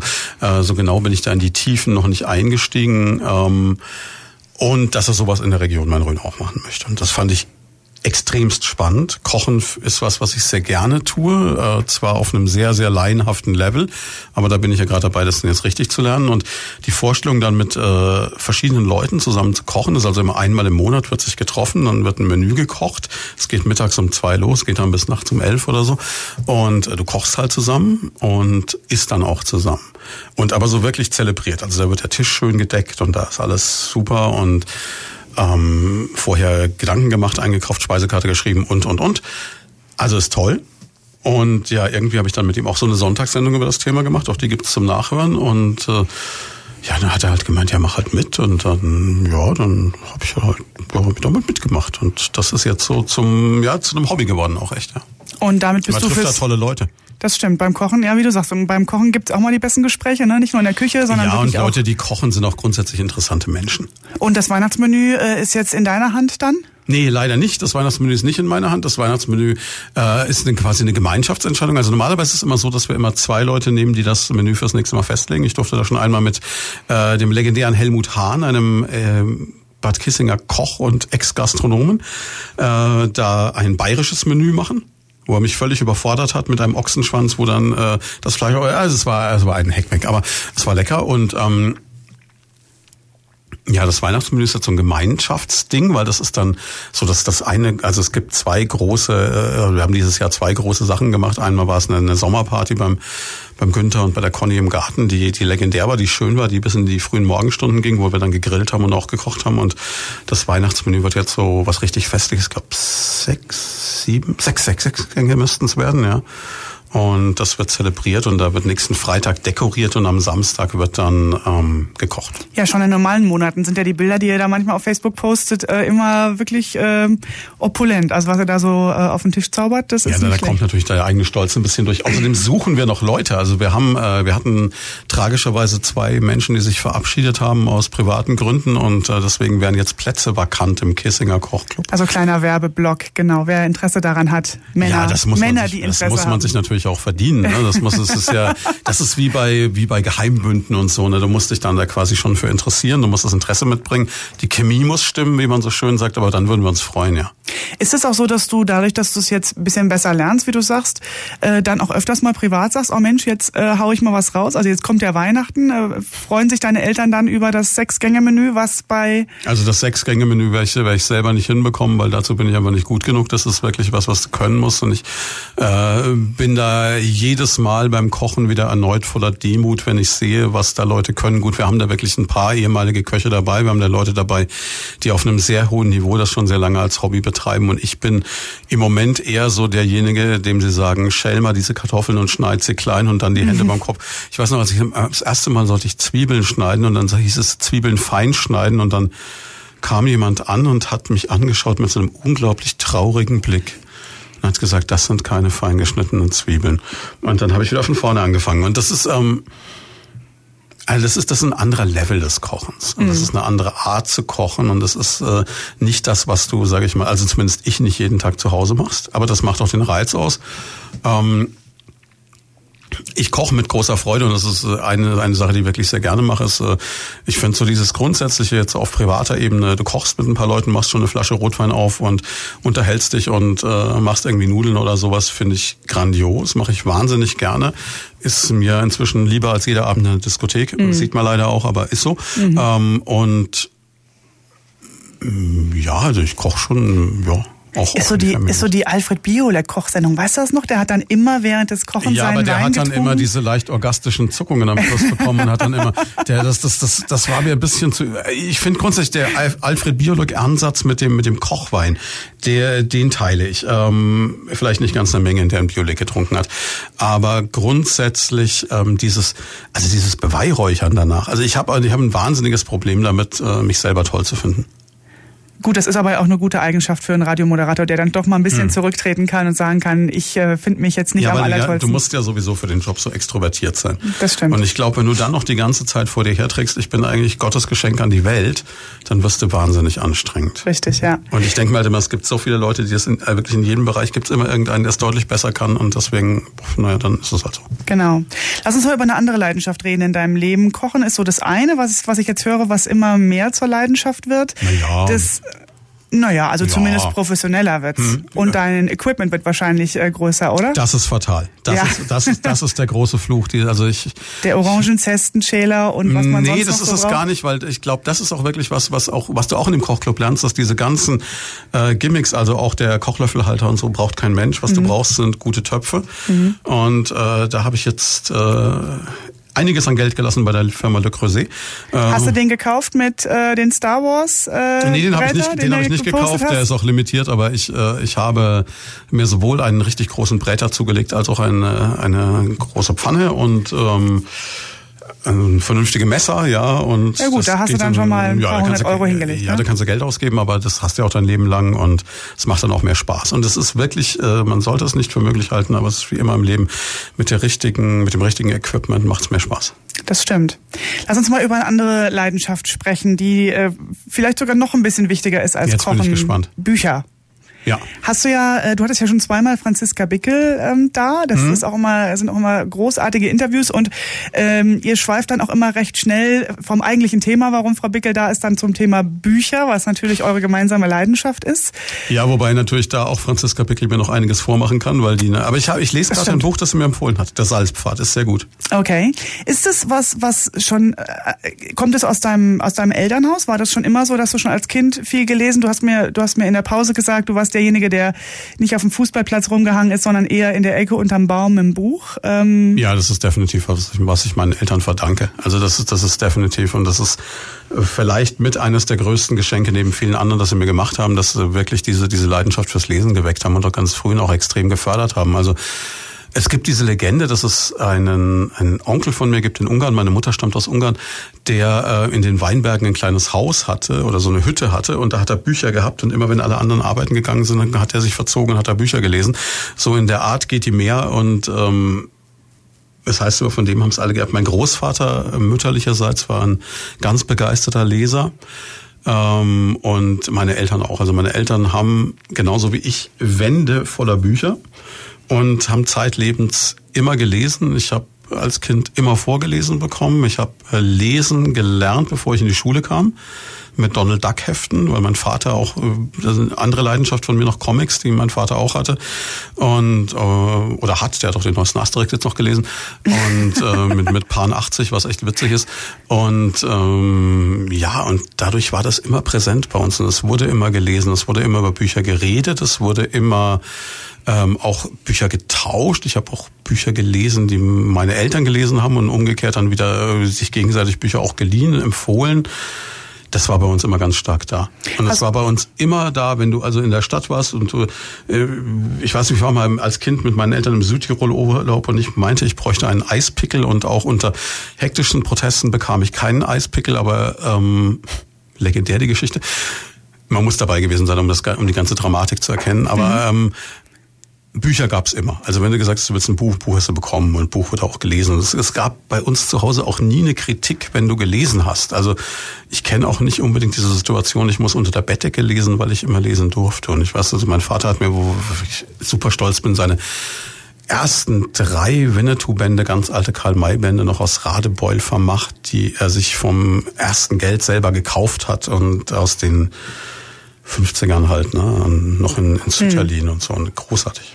Ja, das sind so Erinnerungen. Ich erinnere mich auch, wenn ich samstags mit meiner Mutter im, in der Stadt war, dann sind wir immer in eine kleine Buchhandlung gegangen. Buchhandlung Radka gibt's immer noch. Mhm. Und ich durfte mir immer ein DTV-Buch aussuchen. Mhm. Und die gab's ja dann in Rot für diese Problembücher und in Grün die Abenteuerbände.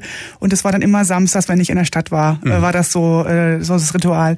Hast du das Gefühl, dass, du hast ja ein recht enges Verhältnis zu deinen Eltern, aber hast du das Gefühl, dass auch so diese äh, Leidenschaft für Bücher da nochmal so ein starkes Band ist, was euch auch jetzt noch verbindet, wo deine Eltern ja auch jetzt älter werden und man vielleicht, man kann eventuell, man kann nicht mehr so viel miteinander machen. Äh. Och, na ja, ja, weil ich glaube, Bücher waren immer eine Klammer natürlich, die uns verbunden hat, neben ganz, ganz vielen anderen Dingen auch, ja, wo du einfach so, ähm, ja, schlicht und ergreifend halt, also ich, äh, man konnte bei uns immer über alles reden und wir haben auch, wir haben uns auch die Köpfe heiß diskutiert, auch äh, über politische Dinge und solche Sachen. Also kann mich erinnern, dass, dass wir ewig über Dinge diskutiert haben. Man konnte immer über alles sprechen. Mhm. Und, und meine Eltern haben eine sehr liberale Haltung, was ich sehr bewundere, was echt okay ist, auch gerade in dem Alter noch, dass man halt so völlig vorurteilsfrei an Sachen rangeht. Also meine Mutter Riesenfan von Umis beispielsweise, um da nochmal drauf zu kommen. Mhm. Ja, ja, also verständlich, ist, ja. Also meine Eltern waren auch Leute, was, was ich persönlich sehr schätze, die auch 2015, als Angela Merkel gesagt hat, wir schaffen das, äh, daran nicht gezweifelt haben und da keine Ressentiments hatten und sich da auch engagiert haben und das ist, das ist super. Mhm. Wenn es jetzt um Bücher geht, du bist immer, du bist aber derjenige, der äh, das gedruckte Buch äh, immer noch in der Hand hält, oder? Absolut, gibt's, gibt's, absolut, ja. Es also gibt keinen E-Reader bei dir. Es gibt keinen E-Reader bei mir. Ich äh, ertappe mich dabei, dass ich natürlich, ich habe mich heute früh erst mit jemandem drüber unterhalten, erstaunlich, mit der Christina aus Würzburg, die eine ähnliche Sendung in Würzburg macht. Ähm, und da hatten wir es genau davon, von Kindle und Co. Und sie sagt, sie schwenkt da mittlerweile um, gerade auf Reisen. Ich persönlich kann mich damit nicht anfreunden. Mein Vater liest Kindle. Mhm. Weil er sagt, es ist für ihn praktisch, weil er kann es größer stellen und es mhm. leuchtet, es ist leichter zu lesen. Ich lese natürlich jetzt Tageszeitungen viel online, klar. Wir haben die bis auf jetzt sage ich mal Saale-Zeitung und Tagblatt nicht im Print hier, wir lesen die online. Ähm, du hast ähm, Fachbücher, du liest Artikel im Internet, klar, das liest alles am Bildschirm, aber ich finde, dass die Haptik, der Geruch, das Gefühl eines Buches äh, nicht elektronisch ersetzbar ist. Das führt dazu, dass ich in meiner Wohnung das akute Problem habe, dass ich nicht mehr weiß, wohin mit den Büchern. Mhm. Im persönlichen Umfeld auch gerne und sehr oft höre, ähm, wir müssen nicht noch ein Regal aufstellen, mhm. wir brauchen nicht noch mehr Bücher. Es ist jetzt auch mal gut so ungefähr, ne? Aber das ist halt so. Aber du hast auch Buchfomo, ne? Also du hast auch dieses Fear of Missing Out. Du hast mir erzählt, du hast halt auch wieder einen großen Stapel an Büchern, die jetzt quasi noch gelesen werden möchten. Das teile ich sehr mit dem Autor der Schweinfurt-Krimis, mit Lothar genau. Reichel, der mir schon vor zehn Jahren mal sagte, im Grunde genommen muss er nie wieder ein Buch kaufen, weil wenn er all das liest, was er zu Hause hat, dann ist er bis zum Ende seines Lebens beschäftigt. Und äh, genau wie er kaufe ich auch weiterhin Bücher und äh, sammle Bücher und hole mir Bücher und ertappe mich dabei. Ich habe überlege zum Beispiel gerade im Moment, es gibt eine kommentierte Ausgabe von Bram Stokers Dracula, neu erschienen jetzt, ähm, kostet unfassbare 78 Euro, ist äh, ein Riesenschinken und da ich, ich schleich die ganze Zeit noch so drum rum. Also das ist quasi der die beste Übersetzung, die es davon ins Deutsche gibt, wenn man nicht das englische Original liest und ähm, mit äh, Kommentaren rundrum. Ein, ein Riesenschinken. Ähm, ich habe Dracula fünfmal zu Hause in fünf verschiedenen Ausgaben, in verschiedenen Übersetzungen auf Englisch und hol's der Teufel, ne? Und ich habe alles drumrum, was es auch gibt und, und hin und her. Trotzdem glaube ich, dass ich das noch unbedingt fürs Leben brauche. Ja gut, aber das ist ja jetzt dann so mehr das Sammlerherz, ne? was das jetzt noch so komplettiert. Äh, aber bei mir jetzt manchmal so, ich habe manchmal so Anfälle, so da fallen mich die Bücher an dann, wenn ich in einem Buchladen bin mhm. und dann kaufe ich irgendwie fünf oder sechs Stück, weiß mhm. eigentlich, dass ich die in absehbarer Zeit nicht äh, mhm. lesen kann mhm. ähm, und frage mich dann immer, was ist das? Also das ist so, weißt du, so wie die äh, schwarze nee, Bluse, gut, die musst, der in Du musst aber heute auch davon ausgehen, dass wir in einer Zeit leben, in der so viele Dinge neu erscheinen, dass du manche Sachen nicht mehr kriegst nach einiger Zeit. Dass also Sachen auf der Backlist verschwinden und dann irgendwann wechseln. Und ist es bei dir so, dass du es deswegen kaufst dann? Dem Buch, dass du sagst, oh, ich weiß nicht, ob ich es in, in, einem Jahr noch im Buchhandel finde oder online finde? Ob ich mich in einem Jahr noch dran erinnern, dass ich es lesen wollte. Ich habe eine sehr lange Wunschliste auf Amazon. Ich kaufe äh, grundsätzlich ja. keine Bücher auf Amazon. Also ja. es sei denn, das lässt sich absolut nicht vermeiden, weil es nirgendwo sonst noch nicht mehr gibt. Ich kaufe es dann am liebsten wirklich im lokalen Buchhandel. Mhm. Also ich mache das umgekehrt, wie viele Leute, manche Leute gehen ja in Geschäfte und schauen sich Sachen an und kaufen es dann online. Ich mache es umgekehrt, mhm. ich schaue es mir online an und kaufe es dann im Geschäft. Wobei ich natürlich auch jemand bin, stell mich in eine Buchhandlung und du kannst mich da drei Stunden lang allein lassen. Du findest mich danach zwischen zwei Regalen und mir wird nicht langweilig gewesen sein. Ja, geht mir Damit auch so. kann ich halt auch Leute in den Wahnsinn treiben, ja. ne? weil ich schaff's halt auch in in Portugal, in Frankreich, sonst wo in eine Buchhandlung zu gehen, in, in Ländern, deren Sprache ich nicht mal im Ansatz so weit beherrsche, äh, entweder gar nicht beherrsche, wie im Fall von Portugal. Ich war in Lissabon in der Buchhandlung, wunderschön what the fuck, ne? Ich, ich kann ich kann kein Portugiesisch, aber mhm. äh, ich fand's toll und ich habe mich da schon lange aufgehalten. Ich war in Venedig in dieser Buchhandlung, der ähm, kennst du das, wo so die Bücher übereinander gestapelt ja, sind? Ja. Das war ja. unglaublich, ne, Aqua Alta mäßig, ne? Ja. Und äh, Shakespeare's and Company in Paris, ja. ne? Das sind so, wo, wo du dann die Katze leider nicht streicheln darfst, die da liegt und ja. Ja gut, das sind ja auch so Orte, das sind ja mehr Ereignisse, ne? Also mhm. du gehst so rein, denkst dir, oh mein Gott, das ist irgendwie. Aber es ist doch interessant, dass das so allein die die Anwesenheit von Büchern macht was mit einem, ne? Also sowohl zu Hause, du trennst dich jetzt auch nicht von deinen Büchern. Nee, nee, es ähm, gibt ja ganz viele Leute, die sagen, wenn ich das gelesen habe, ich lese es eh nie wieder, ich gebe es weg oder ich verschenke es. Also ich ich verleihe schweren Herzens mal Sachen, ja, das tue ich schon. Ähm, aber nur an einen ausgewählten Personenkreis, sagen wir es so. Mhm. Und ähm, ich neige dann eher dazu, also was, was ich dann schon mache, ich verschenke Bücher. Ja. Und äh, ich neige dazu, wenn jemand jetzt äh, da ist und ich habe das Gefühl, das passt zu dem, dann schenke ich ihm das Buch und kauf's mir neu. Das, das, das gibt's schon. Das gibt's sogar relativ häufig. Ähm, ja, und ich finde dieses Leben mit Büchern wichtig. Also wenn du bei mir in die Wohnung kommst, dann ist das untere Stockwerk, da steht kein Fernseher und da gibt's nur Bücher. Mhm. Mhm. Ähm, ich gucke mal gerade auf die Uhr. Du hast noch zehn Minuten, ich mehr Fragen zu stellen. Zehn Minuten, dir Fragen zu stellen. Eins habe ich noch mal. Wir hatten es gerade bei Hörbüchern. Jetzt muss ich natürlich auch mal fragen, Bücher und Weihnachten. Äh, vielleicht zwei Tipps, äh, nicht zehn, sonst sind die zehn Minuten um. Und ich habe nämlich noch eine wichtige Frage. Aber vielleicht hast du mhm. zwei oder drei Tipps, wo du sagst, das wär's. Neben dem Schweinfurt-Krimi natürlich. Also dieses Der Salzpfad, das Franziska Pickel mir empfohlen hat, äh, finde ich schon mal ziemlich gut. Das ist die Geschichte eines Ehepaars, das so einen Fernwanderweg in England entlang läuft. Und das äh, klingt jetzt erstmal ein bisschen schräg, aber das sollte man sich mal angucken. Will ich gar nicht mehr verraten. Ähm, ich lese gerade aus persönlichem Interesse ein Buch, das ein Journalist, also lesen ist der falsche Ausdruck. Ähm, ich, das ist so ein Buch, das du immer wieder aufblätterst und reinguckst. Das ist, hat ein Journalist geschrieben, ein deutscher Journalist, der in Südfrankreich lebt, in der Provence. Ähm, der hat äh, so sein Opus Magnum geschrieben. Der ähm, beschreibt, äh, ist über Jahre lang dort unten am ein Haus renovieren, am dort leben, am, am herumreisen und hat jetzt einen Reiseführer durch den Süden Frankreichs geschrieben mit äh, unfassbaren Roundabout, ich glaube 800 Seiten oder so über äh, Kultur, Kulinarik und Kunst und ähm, das Leben da unten an sich. Mhm. Da erfährst du zum Beispiel, dass es einen Ort gibt, äh, der so auf dem Berg gelegen ist, dass äh, die Franzosen spielen alle Petanque, das was bei uns Boule heißt, dieses mhm. oder Boccia in Italien. Und äh, da gibt es einen Ort, da ist so abschüssig, dass die Kugeln immer den Berg runterrollten. Dann mussten immer die Ehefrauen die Kugeln hochholen. Und dann haben die's, hat es irgendwann so genervt, dass sie ihren Männern eckige Kugeln anfertigen ließen. Und das ist der einzige Ort in Südfrankreich, an dem Boule mit eckigen Kugeln gespielt wird. Und das Buch liest du mit Begeisterung, weil du ja Frankreich affin genau, bist. Genau, Frankreich affin bin und äh, deswegen halt auch dann wieder über, über Sachen stolper und, und sowas, da kannst du dich drin verlieren. Jetzt, ähm, was gibt's noch an Buchtipps? Oh Gott, ich habe so viel gelesen in letzter Zeit. Ja, ich habe ähm, dich jetzt auch ein bisschen überfallen. Cornwall-Krimis. Ich lese gerade ein Cornwall-Krimi. Krimi, Krimi, ja. Krimi, man muss ja. im Sprachtypus bleiben. Auch lustig von einer Frau geschrieben, die ähm, schlicht und ergreifend, ich, ich, ich gucke jetzt gerade mal parallel, deswegen stoche ich so nach, äh, wie er heißt, äh, je tiefer man gräbt, heißt er, eine äh, Gartenarchitektin, die mhm. über einen, also da geht's jetzt nur am Rande über die Krimi-Geschichte, aber da werden halt Gärten in Cornwall beschrieben und wie diese englischen Gärten funktionieren.